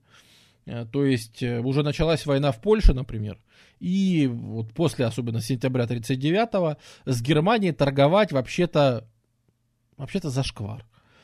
Но многие хотят торговать, и поэтому еще в 39-м и 40-м э, проходит такая вещь, как реэкспорт нефти, например, из Бразилии, из, э, ну, в том числе вот португальских колоний, идет нефть, а Салазару нет. Салазару нормально, он говорит, конечно, конечно, будем торговать, понятное дело. Кто что хочет, прагматизм, прагматизм. Всем продаем, э, всем, что им надо, всех спонсируем. Э, как, добрый вечер. Как Португалия относилась к еврейскому вопросу? Нормально, Олегус. Дело в том, что в Португалии евреи э, гости очень старые. В Португалию евреи бежали еще от испанской э, инквизиции, извините. То есть, когда Тарквимада там всех, значит, это самое, на костер насаживал, еще с тех пор была такая древняя еврейская традиция бежать из Европы в Португалию. Вот. И, в принципе, она прожила и до Второй мировой войны, и гигантское количество евреев спаслось через Португалию во время войны. Вот э, представьте себе такой курс, значит, антидемократия, что я приветствую, значит, фашизм в Европе, что это правильный вообще путь развития, что, значит, всем коммунистам смерть, э, значит, всем демократам, либералам смерть, причем Англия, Англия наезжает на Португалию, говорит, вы что, обалдели торговать с Германией? Вы чего? У нас с ними война как бы, а вы с ними торгуете. Вы что? Салазар в ответ, что можно вообще чуть ли не как троллинг рассматривать, он наезжает на Англию, говорит, а вы чего? Вы чего, посмотрите, за фашизмом будущее, а вы сидите вообще ерундой какой-то занимаетесь. Давайте вкатывайтесь с нами в фашизм лучше вместе. Это же очень весело и круто. Бросайте своих этих проклятых союзничков, которые там, фу, вообще занимаются ерундой, парламентаризмом каким-то и вообще ерундой. Давайте вместе будем фашистами. Это же гораздо лучше. Вот, и не будет никакой войны, как раз с немцами помиримся, и вообще все будет прекрасно. И тут, конечно, большие, большие были с этим проблемы. Короче, вот эти вот колонии португальские, они же очень сильно терпят. Потому что они теряют вот Макао в Китае э, от японцев. Они теряют Тимор, причем Восточный Тимор, э, что делает Британия? Говорит, а, ну хорошо, хорошо, раз вы торгуете с немцами, раз вы нам предлагаете вкатываться в фашизм, ну хорошо, тогда вы знаете что? Чтобы японцы не захватили Тимор, э, Тимор-Лешти, мы, значит, его оккупируем. Ну, как бы, этот, э, превентивно оккупируем Тимор, португальский, для того, чтобы а иначе его оккупируют как бы японцы. И туда входят австралийские контингенты, ну как, как британского доминиона. Они туда, короче, входят и, получается, оккупируют э, Тимор. Португалия выражает кучу протестов, там, что вообще происходит. Э, вот. Когда Тимур действительно туда входят все-таки японцы, э, Португалия протестов особо не выражает. Это тоже показательно, что когда оккупировали австралийцы Португалия протестовала, когда оккупировали японцы, Португалия даже с ними никаких дипломатических отношений разрывать не стала, а в принципе общалась как бы нормально, как и дальше. Заканчивается это все формальным, я не знаю, можно ли это сказать, вступлением э, Португалии в войну, но действительно они предоставляют базу на Азорских островах э, для морфлота, для, в общем, всего. То есть все-таки работают грубо говоря, с Великобританией и США. То есть все-таки больше португальцы помогли, пожалуй, э, не странам оси, а странам со странами оси они были примерно так же, как Испания, да. Это вот тоже показатель, что если взять риторику внутри страны, то мы увидим, что всякие, конечно, мы духовно, мы вообще немцев поддерживаем, давайте там, э, сердце, пор- португальское сердце бьется под Сталинградом и все. Ну, войска посылать, не, не, ребят, не. Э, ну, хоть, хоть Хиви, хоть какие-нибудь вспомогательные, хоть снаб, войска снабжения посылать. Не, тоже не, не. Ну, хоть обслуживающий персонал на аэродромы там подгоните, там, или э, на морфлот, еще что Не, не, тоже не. Но наше сердце как бы бьется тоже под Сталинградом вместе с вами, как бы, да, пожалуйста, вот. То есть у испанцев хоть это самое, э, голубая дивизия воевала, а у Португалии не было и такой. То есть какие-то какие добровольцы, конечно, были, но они не были никак организованы. То есть, ну, если у тебя такая башка, что ты хочешь поехать и умереть на войне, ну, время такое, есть что. И вот тут интересно, потому что, например, Португалия единственная европейская страна, в которой был траур по Гитлеру. То есть даже в Германии, ну, в силу объективных э, обстоятельств, э, не было траура по Гитлеру. А в Португалии были приспущены флаги, э, что, дескать, вот, может быть, Гитлер самый не очень хорош, но идея, довольно правильная идея, она терпит поражение в этой войне. Поэтому, ну, как бы в знак солидарности мы все-таки э, немножко поскорбим.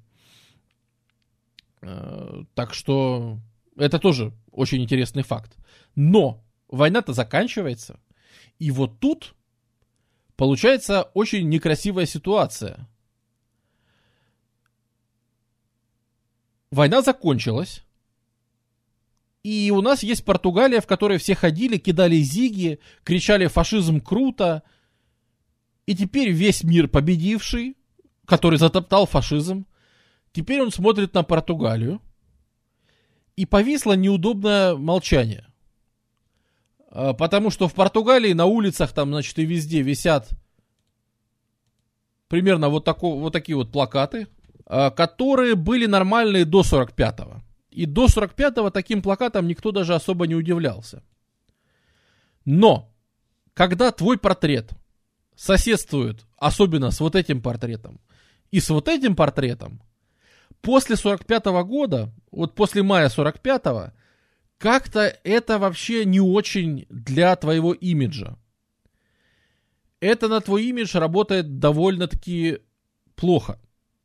Это еще хорошо, что успели предоставить базы там на Азорских островах, что успели там хоть как-то по помочь поучаствовать в войне. Ну, то есть их нельзя сказать, что, ребята, что вы, значит, вообще... Э, потому что Испании досталось в этот момент. Испанию прям загнобили. Э, после войны. А к Португалии было отношение, нет, ну вы же наши союзники, вы же нам все-таки помогли, но идеологически, ребят, ну некрасиво. Как-то некрасиво получилось. И тут меняется риторика этого государства. Оно называется по конституции Эстадо Ново, э, новое государство.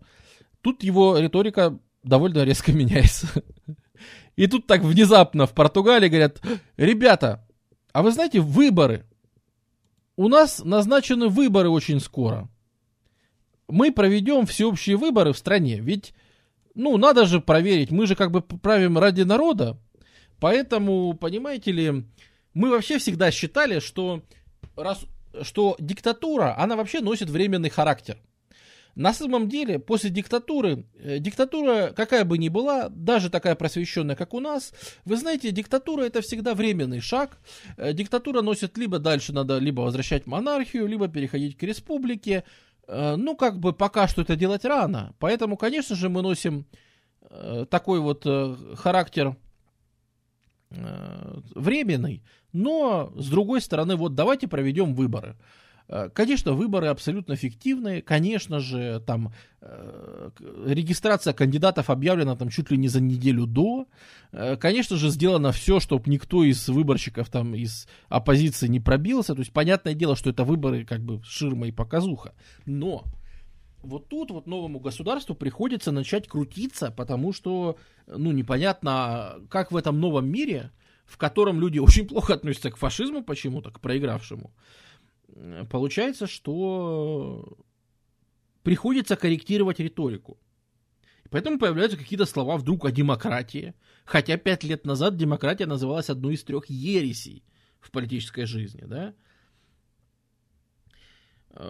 Появляется вот какие-то вот странные разговоры вообще о том, что, видите, временный характер и все такое с одной стороны, это принесло свои плоды, потому что Португалия слишком важный союзник. У нее есть э, хорошие точки морские, у нее есть база на Азорских островах и все остальное. Например, Португалия в 49 году входит в НАТО.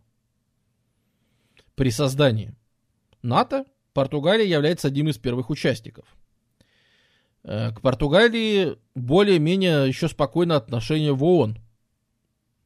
Благодаря всему этому. То есть, в принципе, можно сказать, что эти вещи, они работают. То есть, в Британии бы не поняли объединение с фашистами, но объединение с людьми, у которых просто такая диктатура временная, это у них переходный период. А на самом деле у них есть и выборы, и все остальное. Это уже более-менее. С этими можно работать. Это уже не те люди, которые поддерживали Гитлера, Муссолини и так далее. Вот э, с этими уже работать можно. Конечно же, для того, чтобы ничего не вылилось, для того, чтобы свобода сахаром не казалась, конечно же, создается печально известная политическая полиция, вообще отдельная ПИД. Э, само собой, никуда от ПИД не деться. И это действительно печально известная полиция, потому что э, с, ей чуть позже, там, в 50-х, ей будут предоставлены права на судопроизводство, например. То есть полиция выносит тебе приговор. Вы себе представьте полномочия полиции, которая одновременно может тебя судить. Без тебя, без адвоката, без всего. То есть это внесудебный, по сути, орган, но который тебя может приговаривать к заключению, там, ко всему остальному. Э, то есть это аппарат такой для арестов и запугивания. И вот опять же Салазар берет курс не на то, чтобы там физически вытравить всех, а на то, чтобы просто демобилизировать протест. Надо не всех укатывать в асфальт, но некий процент и железно. Для того, чтобы люди знали, что ну не рискуй, не лезь туда. Оно тебя сожрет. А если ты не будешь туда лезть, смотри, как прекрасно, ходи в церковь, молись. Ходи вон, футбольчик гоняй, спортом занимайся. Смотри, как прекрасно. Вот тут тебе, вот тут тебе выход. Вот это да. Вот футбол это для пацанов. А в политику зачем тебе вообще туда лезть? Что ты там забыл? Вот особенно, если ты не поддержишь Салазара и все остальное. Мужик, политика это для каких-то вообще неправильных пацанов. Не надо туда, не надо. То есть э, направлено все на демобилизацию вот этого протеста. С другой стороны, да, в экономике нельзя сказать, что там царит полный либерализм, рынок и все остальное. В экономике появляются шестилетние планы, э, то есть э, по которым, ну, опять же, э, это вроде как шестилетние планы, сразу кажется, «А, это что, пятилетки? Нет, это не сталинские пятилетки, потому что, например, гигантский частный сектор вообще этими планами не затрагивается. То есть план влияет только на госсектор, и более того, это не четкие предписания, а это скорее типа курс. Типа, ребята, надо развивать вот это. И некоторые поощрения. Если вы будете этим заниматься, вот тут мы делаем субсидии, вот тут мы там снижаем там кредиты, еще чего-нибудь. То есть это некое направление развития. Войны Португалия становится внешне гораздо менее фашистской и реальной, ну, как бы это однозначно диктатура, но вот так вот, как в 30-х, назвать Португалию, реально язык, ну, практически не поворачивается. Э, по многим причинам, как минимум потому, что они все-таки, пусть даже имитируют, но имитируют эти выборы. С другой стороны, появляется и растет влияние коммунистов, причем на этот раз уже очень сильно. Португальские коммунисты и их лидер Куньял будут преследоваться вообще всю историю, и забегая наперед, именно они и победят в итоге и социалисты, и все остальные, конечно же, все за этим очень сильно следят. Э, ПД проводит пытки, обыски и все остальное, само собой. Но в целом жизнь в стране успокаивается. Стабильный рост за 60-е, э, экономика вырастет на 120% ВВП.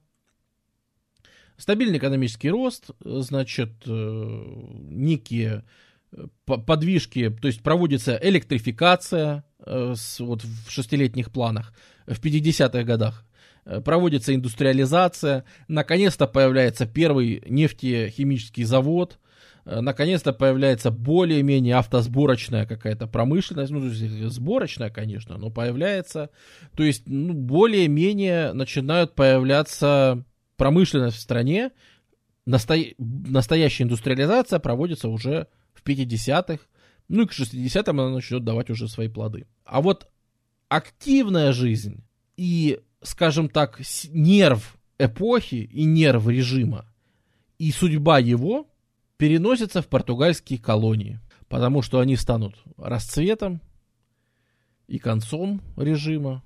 Значит так, колонии. То, по сути, что определяет вообще политику Португалии после Второй мировой войны. Дело в том, что, во-первых, начнем с того, что во время э, Второй мировой эти колонии значительно поднялись. Воюющим странам нужны были ресурсы, и поэтому Португалия очень быстро подсуетилась, и у нее уже были возможности, были свободные деньги в бюджете, э, не было внешних долгов и всего остального, поэтому Португалия вовремя подсуетилась, и за время войны неплохо разработала свои колонии. Особенно это касается Анголы и Мозамбика, конечно. Имеется в виду ресурсные, да. Это с одной стороны. С другой стороны, э, после Второй мировой у нас же начинается деколонизация очень быстрая, которая затрагивает и Африку, и Индию, и вообще все на свете. У нас начинается страшная деколонизация, и вообще слово «колонии» становится ругательным. Нельзя держать больше колонии. Вы, ну, угнетатели, да, то есть все, послевоенный мир, он, в общем-то, сходится на том, что, ну, наверное, пришло время, время белого человека, в кавычках, при, наверное, пришло время его скинуть. Плюс начинается борьба освободительная в колониях, в первую очередь британских, французских, и вообще это время деколонизации. Оно наступило. Оно наступило для всех, кроме Португалии. Вот тут-то в Португалии появляется заключительная на сегодня идеология, о которой бы мне с вами хотелось поговорить. Это идеология, которая называется лузотропикализм. Напоминаю, что лузо и все, что лузо, это Лузитания, это тоже Португалия. Лузотропикализм. Вот кто спрашивал, как Португалия связана с Бразилией.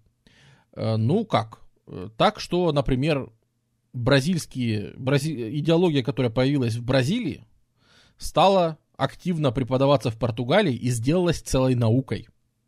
Вообще ее изобретатель Жилберту Фрейре, он был бразильцем, он вел речь о том, что португальская колонизация создала на планете, вот в этом вот секторе, португальская колонизация создала особый мир, особую цивилизацию – лузотропикальную, так сказать. Это более мягкая эксплуатация захваченных народов, например. Это внимание к местному населению. Все эксплуатировали, а португальцы нет. Португальцы только просвещали. Португальцы только торговали. Ну, иногда рабами, если что. Но э, только торговали.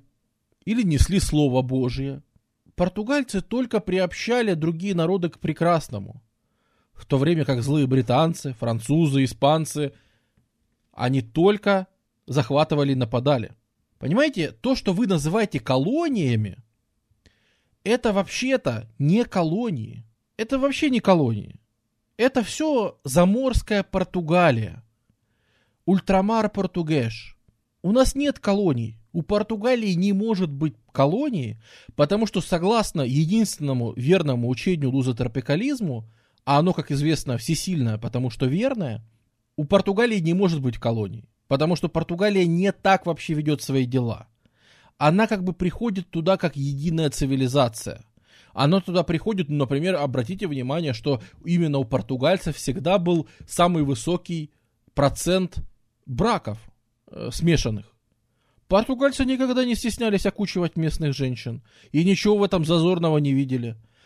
Э, португальцы, посмотрите, какое количество их потомков смугленьких бегает в колониях. Э, ну, это объективно. Поэтому это особая Португалия. Все-таки в которой вот нет колонии, а страна одна. Между прочим, этот курс лузотропикализма, он входит во все университеты, становится официальной наукой, выпускают кафедры, то есть профессор лузотропикализма, учебник лузотропикализма. Это официальная, как бы вполне становится вполне официальная доктрина по колониям, потому что Салазар в отношении колоний просто непримирим. Они всегда были и они всегда будут, причем он был таким еще сразу. Но после Второй мировой это как бы проблема становится более острой, потому что все уходят отовсюду. А португальцы решают остаться. Зачем нам уходить? Ведь они по подтверждают слова делом. Действительно, административно колонии устраняются. Формально это становится как бы, как они себя называют, трансокеаническая цивилизация португальцы. То есть Ангола и все остальное не считается. Это обычные административные округа Португалии считаются. Формально всем гражданам даются права. Ну, правда, граждане в Ультрамар Португеж делятся на два типа. Но это уже другой вопрос. Но, в принципе, они являются португальцами. Просто португальцами двух типов. Во-первых, там есть ассимиладуш. Это те, кто говорит на португальском, те, кто одевается как европеец, те, кто исповедует католицизм, те, кто способен прокормить себя и свою семью, и ты еще должен подписать декларацию верности Португалии. И вот если ты это делаешь, то будь ты хоть негр преклонных годов, но по правам ты полностью уравнен с португальцем. Никаких унижений, никакой сегрегации, ничего. Приезжай, учись в любом универе португальском, занимай любую должность, вообще никаких ограничений. Если ты принадлежишь к касте ассимиладуш.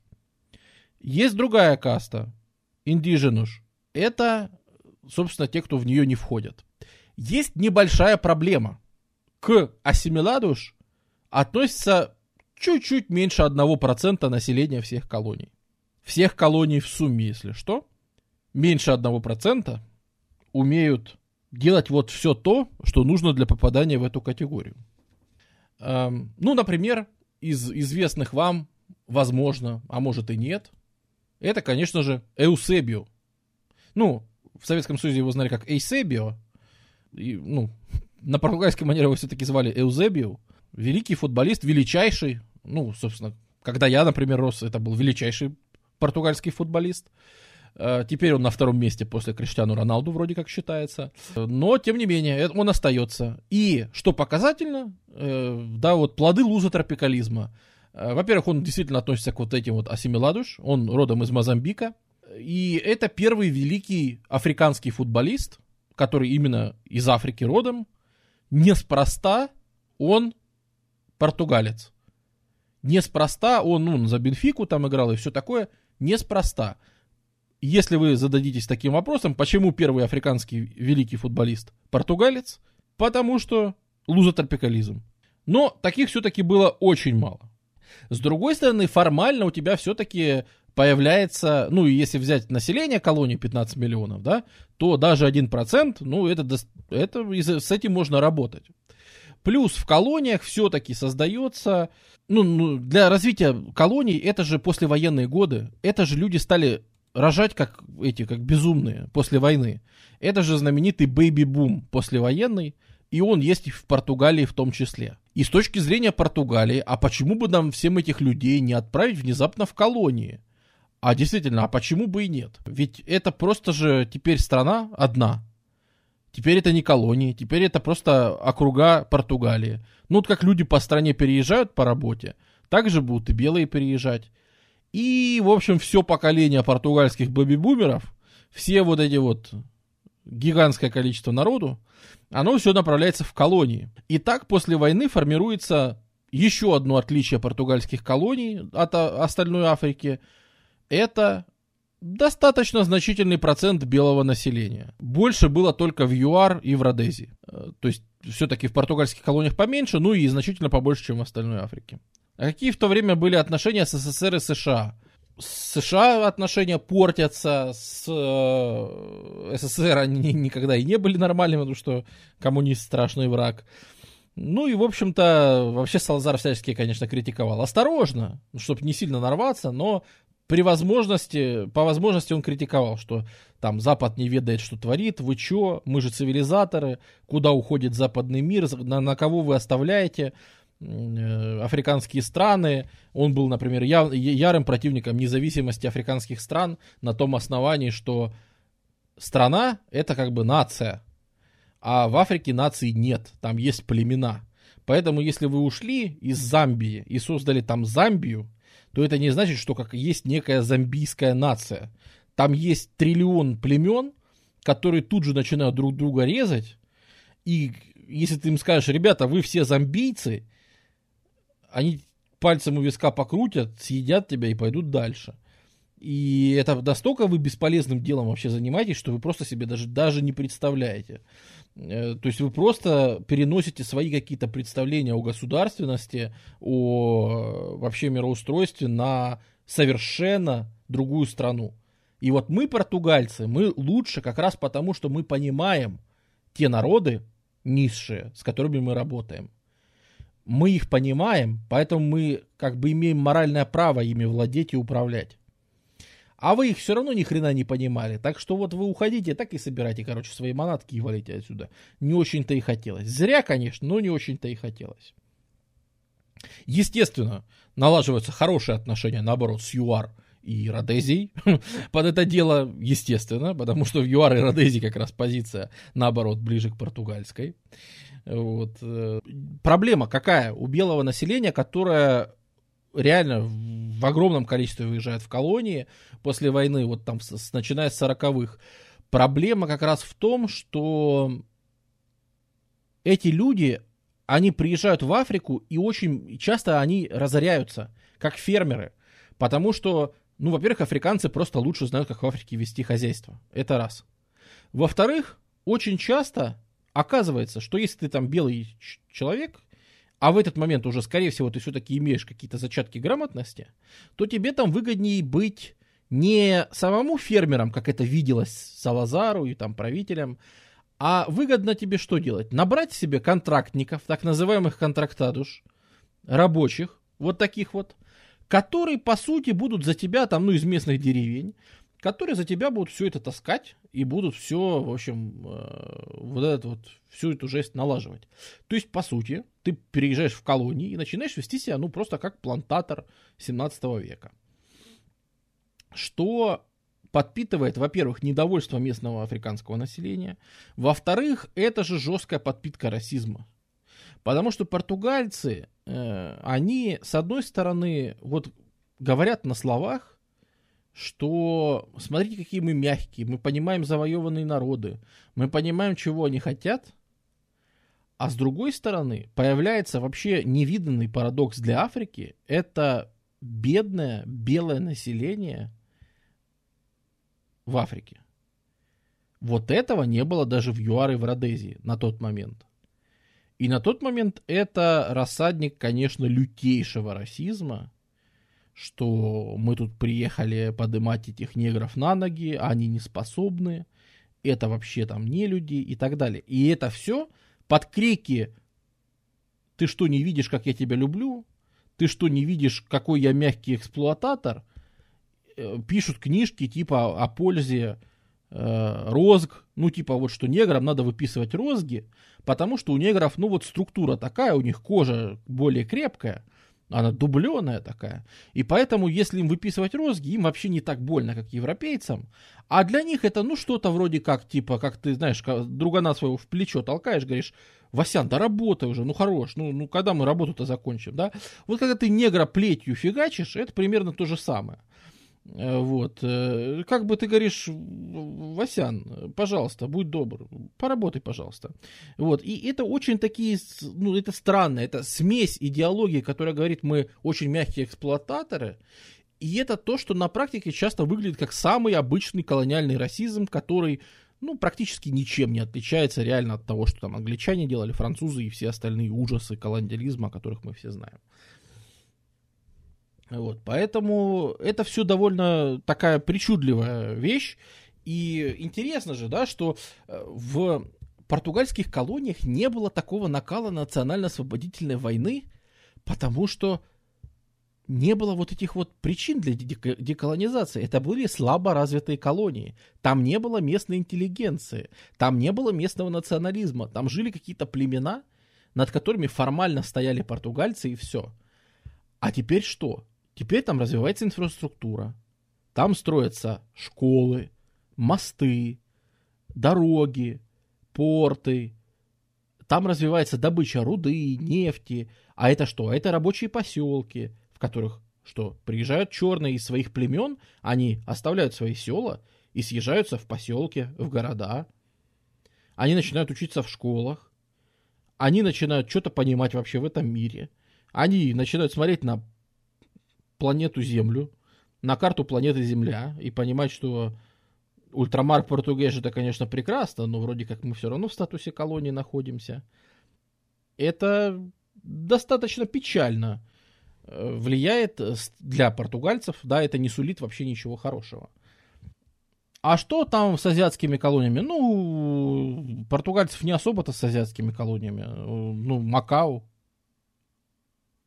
э, Гуа в Индии, где в 40, э, ну, где Индия получает независимость, и тут же в Индии берется курс на объединение всей Индии, да. То есть, конечно же, Индия, там, Джавархалал Неру ту, тут же говорит, что, алло, Гоа, португальская, должны присоединиться к Индии. На что Салазар предлагает просто поесть жареных гвоздей и как бы говорит, что, ребята, э, начинаем строить аэродром, на Гоа начинаем, значит, перебрасывать туда, усиливаем военный контингент, Короче, начинаем развивать ИГОА тоже. И, ну, то есть, естественно, что ничего, ни, ни пяди не сдаем, вообще землю все отстаиваем вообще везде. Вот, и поэтому там было, в, Индии даже была попытка, короче, провести вот как от Британии отсоединились, да, путем сатьяграхи, путем вот э, непротивления насилию, да, там вышли и там мирно пошли, и оказалось, что это работает внезапно, и британцы ушли. Они по постарались сделать то же самое в португальском Гуа, Э, вышли там сатяграха вашу хату, там все, все дела, э, мы ненасильственным путем хотим прогнать португальцам, э, на что, в общем-то, местное правительство сказало, стреляйте, и там человек 30 погибло, ну их там всех, короче, расстреляли, разогнали, избили, и, короче, не сложилось в португальском Гуа с, как это сказать, с ненасильственным методом сопротивления. Там его просто подавили. Плюс это же время, там вот если брать 50-е, это время, когда в Африку начинает просто заливаться в гигантском количестве э, вооружения из СССР и Китая. Когда любой человек, который говорит, что я не люблю колониалистов, ему говорят на автомат. Ну, поначалу это всякие э, винтовки Мосина, э, СВТ, э, но потом, ну, ППШ, конечно, то есть э, всех партизан там смотришь, которые вот вооружены, блин, кто чем, просто кто чем. Э, но действительно в колониях африканских начинается разброд и шатание, и поначалу все-таки движение антиколониальное более мощное в колониях Франции и Англии, как более развитое, там и кадры лучше подготовлены. Там самое главное, да, что там есть лидеры. То есть образованная элита, которая способна людей на что-то поднять, которые что-то понимают, как что-то организовать. Э, в португальской элите таких пока еще мало, хотя становится все больше. Людей, которые приезжают в Португалию, учатся знакомятся с левыми идеями, увлекаются коммунизмом. Обычный вариант. Приехал в Португалию, поучился, значит, в Институте африканских исследований. Его сами португальцы называли Институт марксистских исследований. Ну, типа, подкалывали, что там, типа, рассадник, короче, коммунизма. А вот обычный путь, это африканец приезжает там из Мозамбика учиться э, в Португалию, э, учится в Каимбре, Порту или Лиссабоне, знакомиться с левой марксистской, значит, какой-то интеллигенцией, которые ему предлагают, э, значит, сгонять, например, поучиться в Ленинграде. Или сгонять поучиться в Харькове, или сгонять поучиться в Москве. И, да, начинают вот э, постепенно туда перебираться. И очень, очень многие люди, которые в 60-х э, и в 70-х будут на коне в Африке, да, эти, очень многие люди, конечно, прошли ну, достаточно основательную подготовку и политическую, и военную, потому что нужно объяснять, да, что такое перекрестный огонь, что такое засада, что такое... Ну, эти вещи надо тоже объяснять. С другой стороны, очень нужны подготовки самых простых специалистов, потому что нужен обычный водопроводчик, обычный, ну, то есть, э, что там, оперировать нефтяной вышкой тоже вообще-то нужно образование. Э, оперировать там радиосвязью нужно образование. А где ты возьмешь этих специалистов? Э, вот мы их, допустим, СССР берется их выучить, но параллельно учит их еще и марксизму. То есть вы поедете потом строить свою там страну, но как бы с приобретенными знаниями вы заодно там чисто случайно построите коммунистическую страну, а не какую-либо еще. По крайней мере, расчет был такой. Вот. Патрис Лумумба оттуда, ну, это, по крайней мере, это событие э, того же времени. То есть, конечно, да, там идут разборки. Сначала бельгийская Конго, это, скажем так, эпицентр э, поначалу вот всех э, пр- проблем в Африке для европейцев. А Португальцы не смогли у себя коммунистов подавить. Ну, ПИДЕ активно этим занималась, полиция. Но иногда получалось, иногда нет. Э, Часто прибегали к таким вещам. Объявляются, например, выборы в стране. И вроде бы формально все начинают готовиться к выборам. И вот тут-то становится понятна твоя политическая ориентация. Да? То ты сидел молчал, а теперь сказали, ребята, можно идти и голосовать за социалистов, и вам ничего за это не будет. Ты идешь, голосуешь за, со- за социалистов, выходишь как бы с избирательного участка, и тебя под белые рученьки сразу ведут э, на другой участок, только уже не выборный, а полицейский. Вот. Ну, то есть, всякие такие вещи, конечно, приходилось практиковать э, довольно-таки активно. Э, Помню в детстве сводки в новостях про Анголу, ну, наверное, это уже когда там началась э, гражданская война, Э, когда там уже, когда они получили независимость, и там началась гражданская война, вот тогда присутствие Советского Союза стало, ну, официальным. Э, Ну, потому что считалось, что, ну, а почему бы и нет? Там гражданская война, мы помогаем одной из сторон. Как бы Куба вообще войска ввела, какая разница? Вот и советские специалисты там работают. Э, Другое дело, что там советские специалисты, э, которые обучали персонал там и все и которые завозили э, технику и оружие, они там были задолго до, они там были еще во времена португальцев. Проблемы, настоящие проблемы, начинаются в 1960 году, который у нас называется Год Африки. Это когда сразу 17 стран в Африке становятся независимыми, получают независимость. И вот э- в этот момент, пожалуй, пришел черед португальцев. Что португальская э, империя, или как ее назвать, короче, португальская вот эта вот территория Ангола, Мозамбик, они до поры до времени они удерживались э, силами, в том числе и полиции, конечно, но они как-то сдерживали у себя выступления, противостояние и все остальное. Но, начиная там с восстаний в Луанде, э, когда просто выходят люди и начинают как бы резать местное население. А со временем, с выступления УПА, э, начинается уже проблемы в самой Португалии. Э, Вот, то есть, ну, УПА это как бы партия и военный блок сразу, которые воюют, ну, которые занимаются именно войной, причем занимаются войной довольно жесткой. То есть, в 61 году происходит сразу несколько нападений на колонии, в основном под предводительством УПА, в которых э, получается так, что довольно жестоко убивают европейцев. Потому что считалось, что белых людей недостаточно просто убить. Потому что белый, он воскреснет и придет вообще там с вертолетами, прилетит с валькириями, с воздуха тебя бомбить, короче. Поэтому его нужно отрезать голову, выпотрошить, там особо приготовить, короче, полить волшебными там зельями колдунскими, отпечь в специальных кострах, прогнать там духов. Короче, то есть, с одной стороны, это была чисто практическая цель, это вроде не было там издевательством над трупами. С другой стороны, для европейцев выпотрошенные тела своих как бы друзей, э, развешанные головы там над кострами, это все выглядело, конечно, очень дико. Вот. И, в принципе, если древнейший союзник Португалии на это смотрит э, в духе типа, ну, мы же вам говорили, надо было уйти из Африки, не хотели, вот теперь получайте.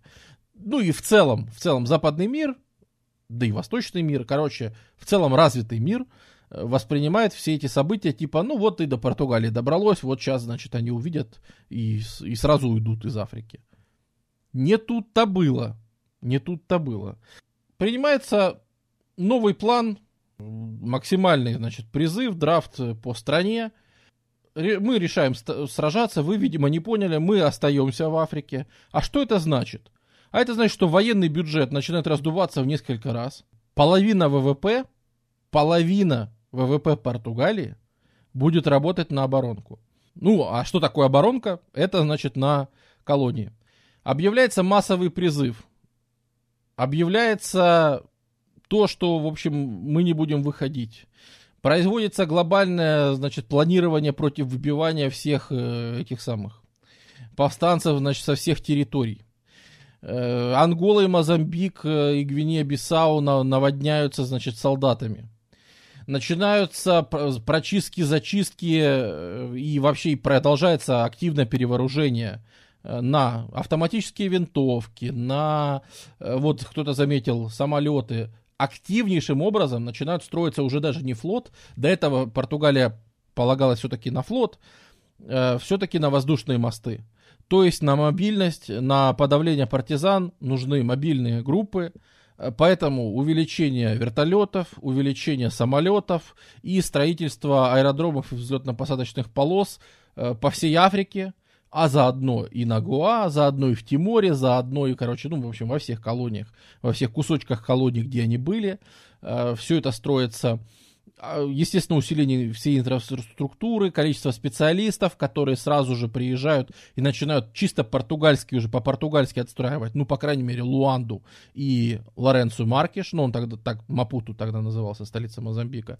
А, то есть в Лоренцу Маркише тоже выстраивается вполне такой современный город, ну, по португальским меркам а, значит, вырабатываются вот отряды командос, вырабатываются в том числе и скажем так, с американской системой сотрудничания.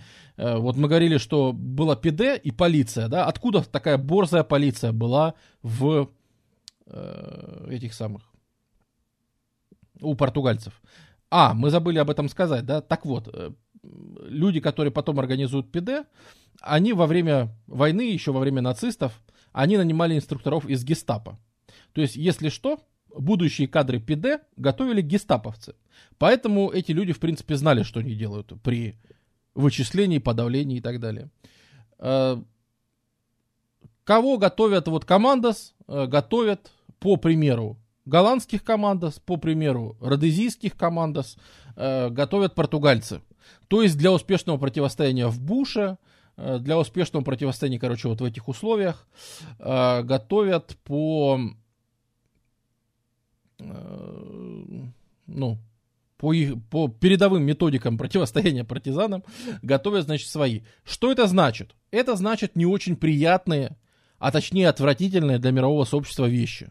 Например, борьба с партизанами э, путем уничтожения точек снабжения, то есть просто э, опорных пунктов, деревень, которые являются базами для партизан, уничтожение, э, и, то есть, ну, например, принимается на вооружение напалм. И активно применяется напалм против партизан. Применяются различные методы, ну, так как там, в общем-то, работает полиция, которая она и в Португалии-то лютует особо без досмотра. В общем-то, в колониях она начинает лютовать точно так же. И, собственно, что получается, что внезапно начинают отбивать территории, вроде как захваченные повстанцами. Внезапно оказывается, что португальцы вполне в состоянии удержаться на этих территориях. Да, конечно, приходится идти на некоторые политические уступки. Например, давно объявили, что э, Португалия и колонии это одна страна. Теперь в 60-х это становится правдой. В 60-х убирается вот это вот деление на асимиладуш и индиженуш, э, и все граждане получают права. Самый последний негр на плантации пользуется правами такими же, как белый. Это, если что, по тем временам круче, чем, например, юг Соединенных Штатов Америки. На секундочку. Или ЮАР.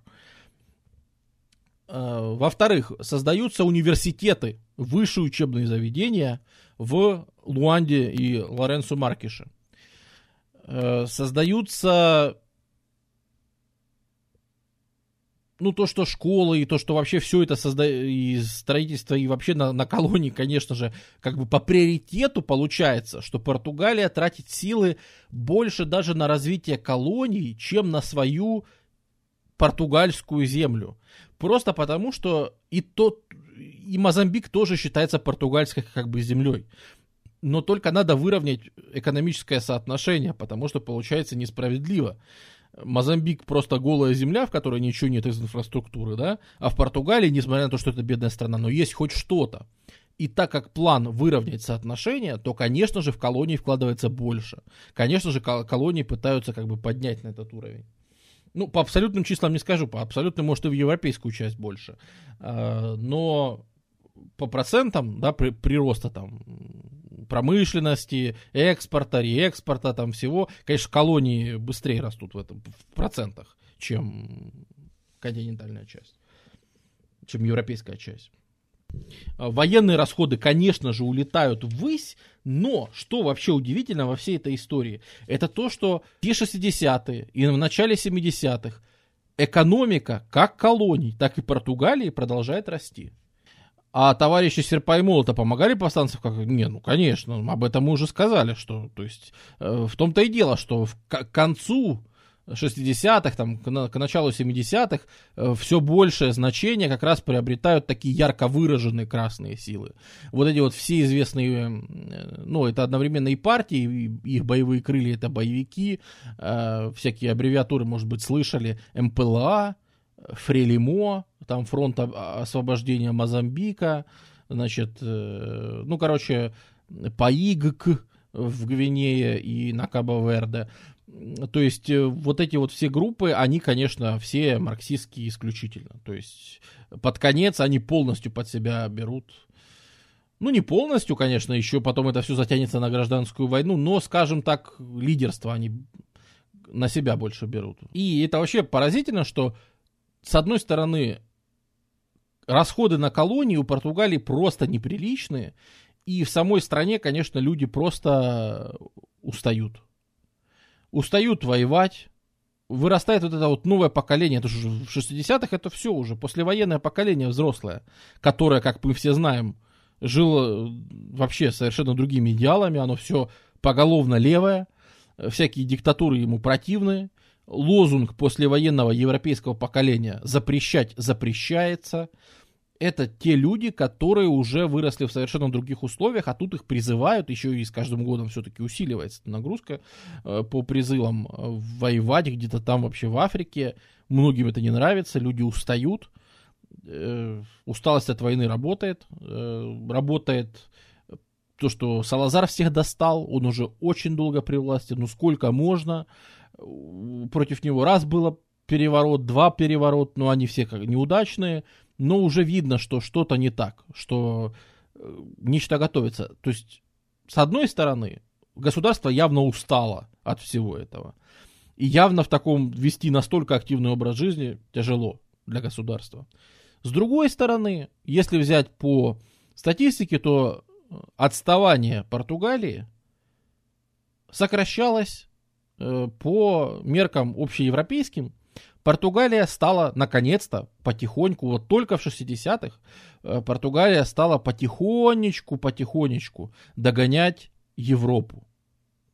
Она все еще оставалась беднейшей страной в Западной Европе. Она все еще, да-да-да, все это, конечно, было, но самое главное, что разрыв в экономике стал сокращаться. То есть э, там есть цифры от среднего по Европе ВВП на душу населения Э, типа было 40%, стало 50%, ну и, в общем, чуть-чуть ползло куда-то вверх, там под 60% э, от среднего ВВП на душу населения по Европе было. Это самый худший показатель по Западной Европе, конечно, но тем не менее. Э, тем не менее, Португалия начала доползать. И, наверное, что важно, что а, всех, конечно же, достали в политические репрессии, потому что нет свободы слова, нет свободы, то есть цензура, конечно, тотальная, и все проверяется, и все, это тоже большая проблема. Но, как ни странно, все заканчивается совершенно не так, как себе это кто-то представлял. Как ни странно, выйдет так, что, по крайней мере, режим Эстаду Нову режим, режим государства, вот этого нового государства Португалии, режим Салазара отстоит свои колонии. Вот это вот интересный факт, что африканские колонии останутся за Португалией до демонтажа режима. В каком бы там, ладно, в них, в них шла перманентная гражданская война, конечно. Потому что Африка вся сплошная, и то, что там границы вот так вот на карте начерчены, это все ерунда, да. Вы же понимаете, что вот так вот по границам никто не живет. Племя занимает вот такие границы, племя занимает вот такие границы, то есть вот такого вот четкого ограничения, что четко у нас тут по границам заканчивается страна и начинается совсем другая, не имеющая к нам никакого отношения страна, конечно, такого нет. Естественно, нет. Поэтому в стране и внешние постоянно силы поддерживают постоянную войну, которая тут идет. И да, это влечет за собой гигантские траты на оборонку, просто сумасшедшие, которые просто съедают все на свете. Да, это, это тоже побочный эффект. Судя по времени стрима, Салазар лет 200 правил. ну, что ты будешь делать? Ну, смотри, с 26-го, если мы возьмем министра финансов, э, по 70-й. Э, Когда стрим по красным химерам? Ну, посмотрим. Я не знаю, включать ли его в майские циклы или сделать для них нечто отдельное. Нет, НАТО э, Португалии никак не, не помогала, и вообще все было достаточно в этом смысле печально, потому что э, это же не, неоднократно как бы порождало проблемы. Ну, например, Индия. Индия под шумок все-таки забрала себе Гоа, об этом не нужно забывать. Потому что когда э, ну, Португалия была занята Африкой полностью, и Португалия полностью сосредоточилась на Африке. И в этой ситуации Индия решила, о, пока ваши войска там, все в Африке, вот тут-то никто Гуа не защитит. И Неру, собственно, отдает приказ э, нормально, там, войсками, полностью полномасштабное э, вторжение в португальское Гуа. Э, Салазар шлет, конечно, туда телеграммы, типа, не сдавать ни пяди земли, ни в коем случае, но там соотношение, ну, просто смешное. Там что-то три с половиной тысячи гарнизон португальский и индийская армия, ну, там, миллионы человек, понимаешь? Ну, это, это просто несерьезно. Это как бы настолько бесполезно, что Салазара не слушается, а слушался гарнизон Гуа, слушался приказов Салазара и сдался в плен. Индии. И как только они прибыли на территорию Португалии, они все были арестованы, понижены в званиях, отправлены в африканские колонии, как бы в ссылку, э, без там права там избираться, ну, короче, поражены в правах. Э, кое-кто посажен в тюрьму из руководителей, ну, как предатели Родины, э, как, значит, вот все, вот там три с половиной тысячи человек, да. Вот все, короче, предатели и все сволочи, вы не имели права сдавать португальскую землю, которую завоевывали великие люди, которые держали столетиями, а вы ее сдали там за три часа и даже выстрела по индийцам не сделали, э, вы просто предатели. Позиция такая у Салазара, и он ее никогда уже не изменит, потому что в 68 году у него случается кровоизлияние в мозг, и Вместо него начинает править Марселу Каэтану, при том, что Салазар еще живой, его врачи выходили, но после э, этого удара он, конечно, уже править не в состоянии. Он вообще, видимо, плохо понимал, что вокруг происходит, так как ему даже не сказали, что он смещен от власти. То есть близкие к нему люди у его постели э, по утрам приходили, читали ему доносы э, о делах в государстве, рассказывали, ну, что он еще правит, конечно. Конечно, конечно, вы еще правите, естественно, э, вот страной, мы везде там побеждаем, значит, э, э, давали ему газеты, из газеты даже пришлось вырезать высадку американцев на Луне, потому что Салазар был человеком верующим, и, ну, космонавты лезут на небо, они делают то, что не дозволено Богом. И поэтому как бы не надо его расстраивать. Человек старенький, ему уже скоро ну, в земле лежать. Давайте не будем его расстраивать. Ну вот, даже не сообщили, что американцы на Луне высадились. Э, но в любом случае, вот последние там пару лет он провел в таком состоянии, э, в таком достаточно вялом. Уже страна была при Каэтану. Э, начались какие-то реформы, но по сути, когда Салазара не стало, понятное дело, что дни режима были сочтены. Ну, это анахронизм. В 70-е годы существования вот такого вот режима, ну, что это такое?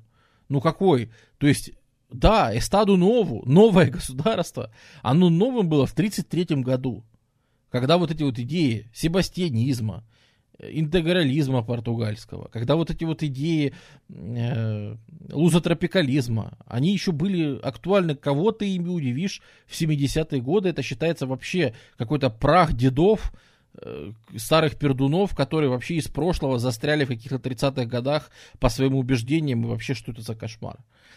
И, конечно, все заканчивается 25 апреля, 24-25 апреля 1974 года, когда по радио передается песня «Грандола Вила Морена»,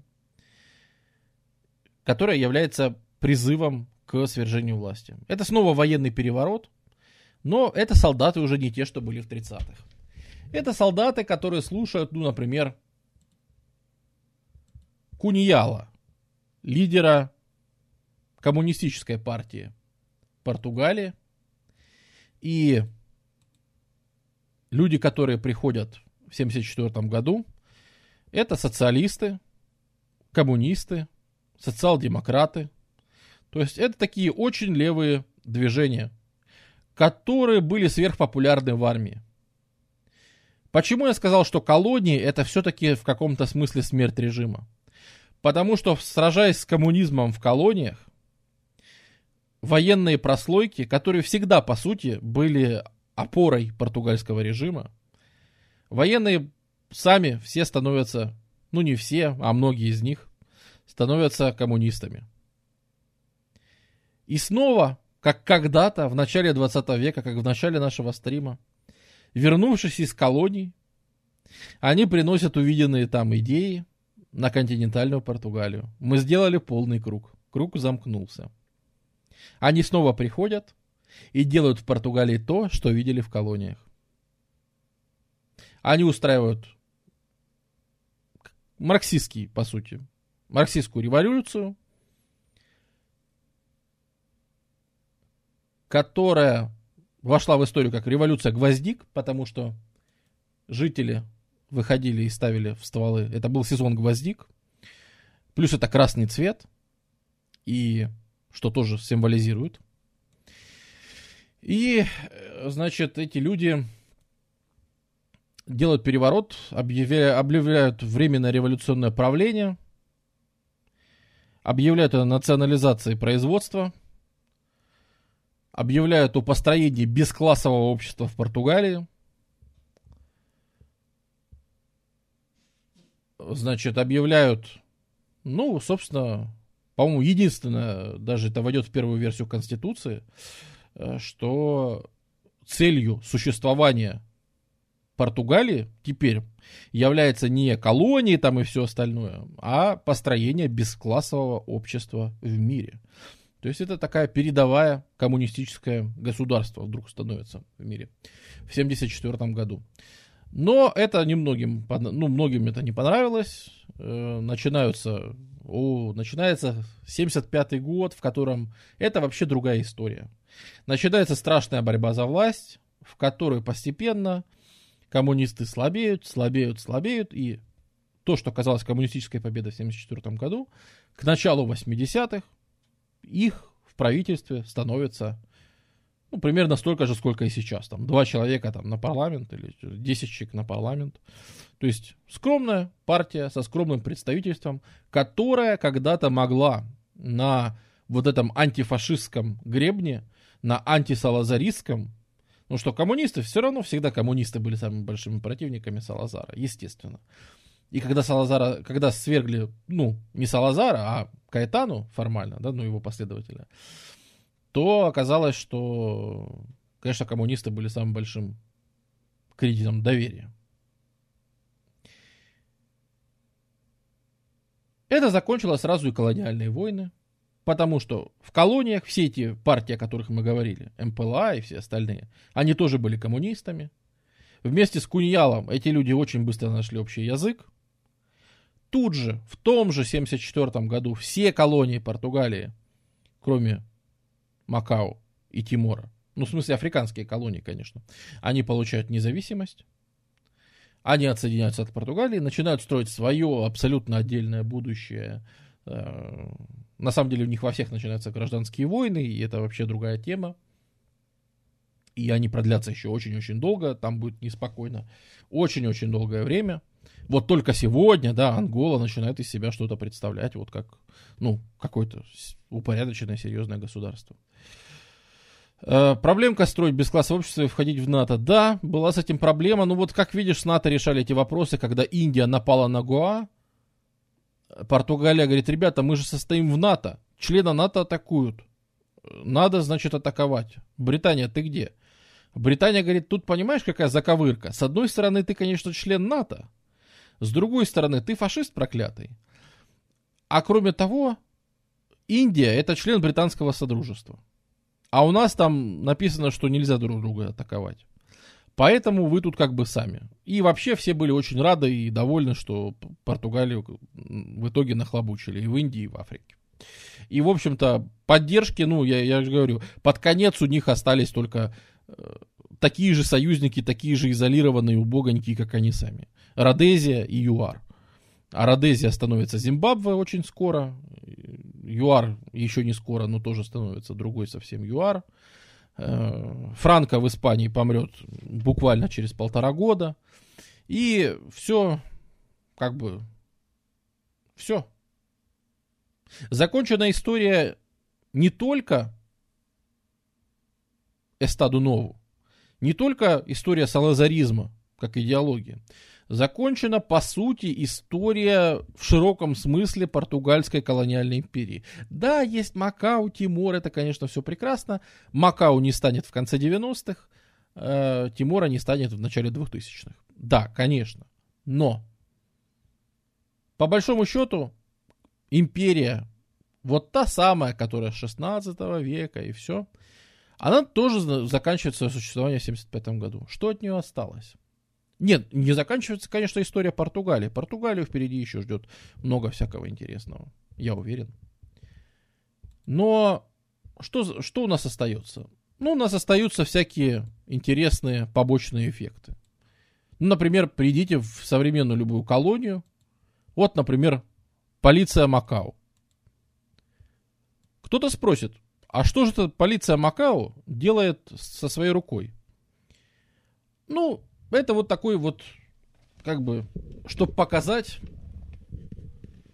Это от португальцев осталось. То есть, э, опять же, жест не нов. И жест, конечно, был задолго до всех этих событий. Но после Второй мировой войны все как-то очень быстро от этого жеста отказались. Кто не стал отказываться от этого жеста? Португальцы сказали, а как, что, мы же не немцы. Что, мы делаем, нам нравится этот жест, какая разница? И в их колониях это же осталось. И до сих пор, если заглянуть в португальские колонии, до сих пор, да, собственно, зачем в португальские колонии? Можно заглянуть в саму Португалию 2018 года. Вот, пожалуйста. Э, это современная Португалия, которая прошла там через коммунизм, через, значит, строительство, через конституции, через поправки там и все такое. Если вы приедете сегодня в Анголу или Мозамбик, особенно если вы будете в Мапуту или в Луанде, вы рискуете найти такие изразцы характерно португальские. Это такие синие росписи, глазурованные.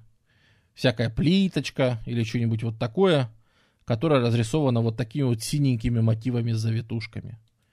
Это тоже там везде осталось. Называется эта штука азулежу. Это такая очень характерная португальская фигня. Э, до сих пор, даже там в самом сердце Африки, да, ты можешь найти остатки вот тех самых азулежу, созданных там в 50-е годы, например, или в 60-е. Ну, по сути, и все. Нет, там современный ангольский рэп. Он весь, конечно, на португальском языке. Современная, ну что, что вам сказать еще? Нет, это конец и колониальной империи и режима Истаду Нову. Можно ли его считать фашизмом? По-моему, вопрос все равно спорный. и зависит в первую очередь от определения фашизма. В широком смысле, я уже сказал. Недавно была такая общеевропейская фича, ну как недавно, лет 10 назад, ну я думаю, вы помните, когда собирали большие рейтинги национальные по всей Европе, выдающийся человек такой-то страны. И там всегда голосовали за список. В России победил Суворов, да, если я не ошибаюсь. То есть португальцы были уверены, что победит, ну, Вашку Дагама, например. Может быть, Генрих Мореплаватель победит, ну, он же Энрике. Кто там, Жуан Первый может победить. Себастьян, может быть, в конце концов. В Португалии, конечно же, победил Салазар. Ну что ж, такой вот был стрим. Очень просили Салазара аж со времен стрима по Франко. Может быть, это не такой яркий и зажигательный стрим, как там был по Священной Римской империи или чего. Ну, разве не интересно взглянуть на Португалию, которую сегодня все знают как мекку туризма и вина, и футбола? Э, почему бы сегодня было не взглянуть на какую-то эту Португалию с этими милыми э, ребятами, которые поют сердечные песни на Евровидении, Почему бы не взглянуть на историю, когда они там говорили про порядок, про историческую миссию португальского народа цивилизовывать и, и прочая жесть, которая плохо вяжется с сегодняшним ну, образом, по крайней мере, Португалии. Мне, на мой взгляд, это все очень интересно. Всем пока.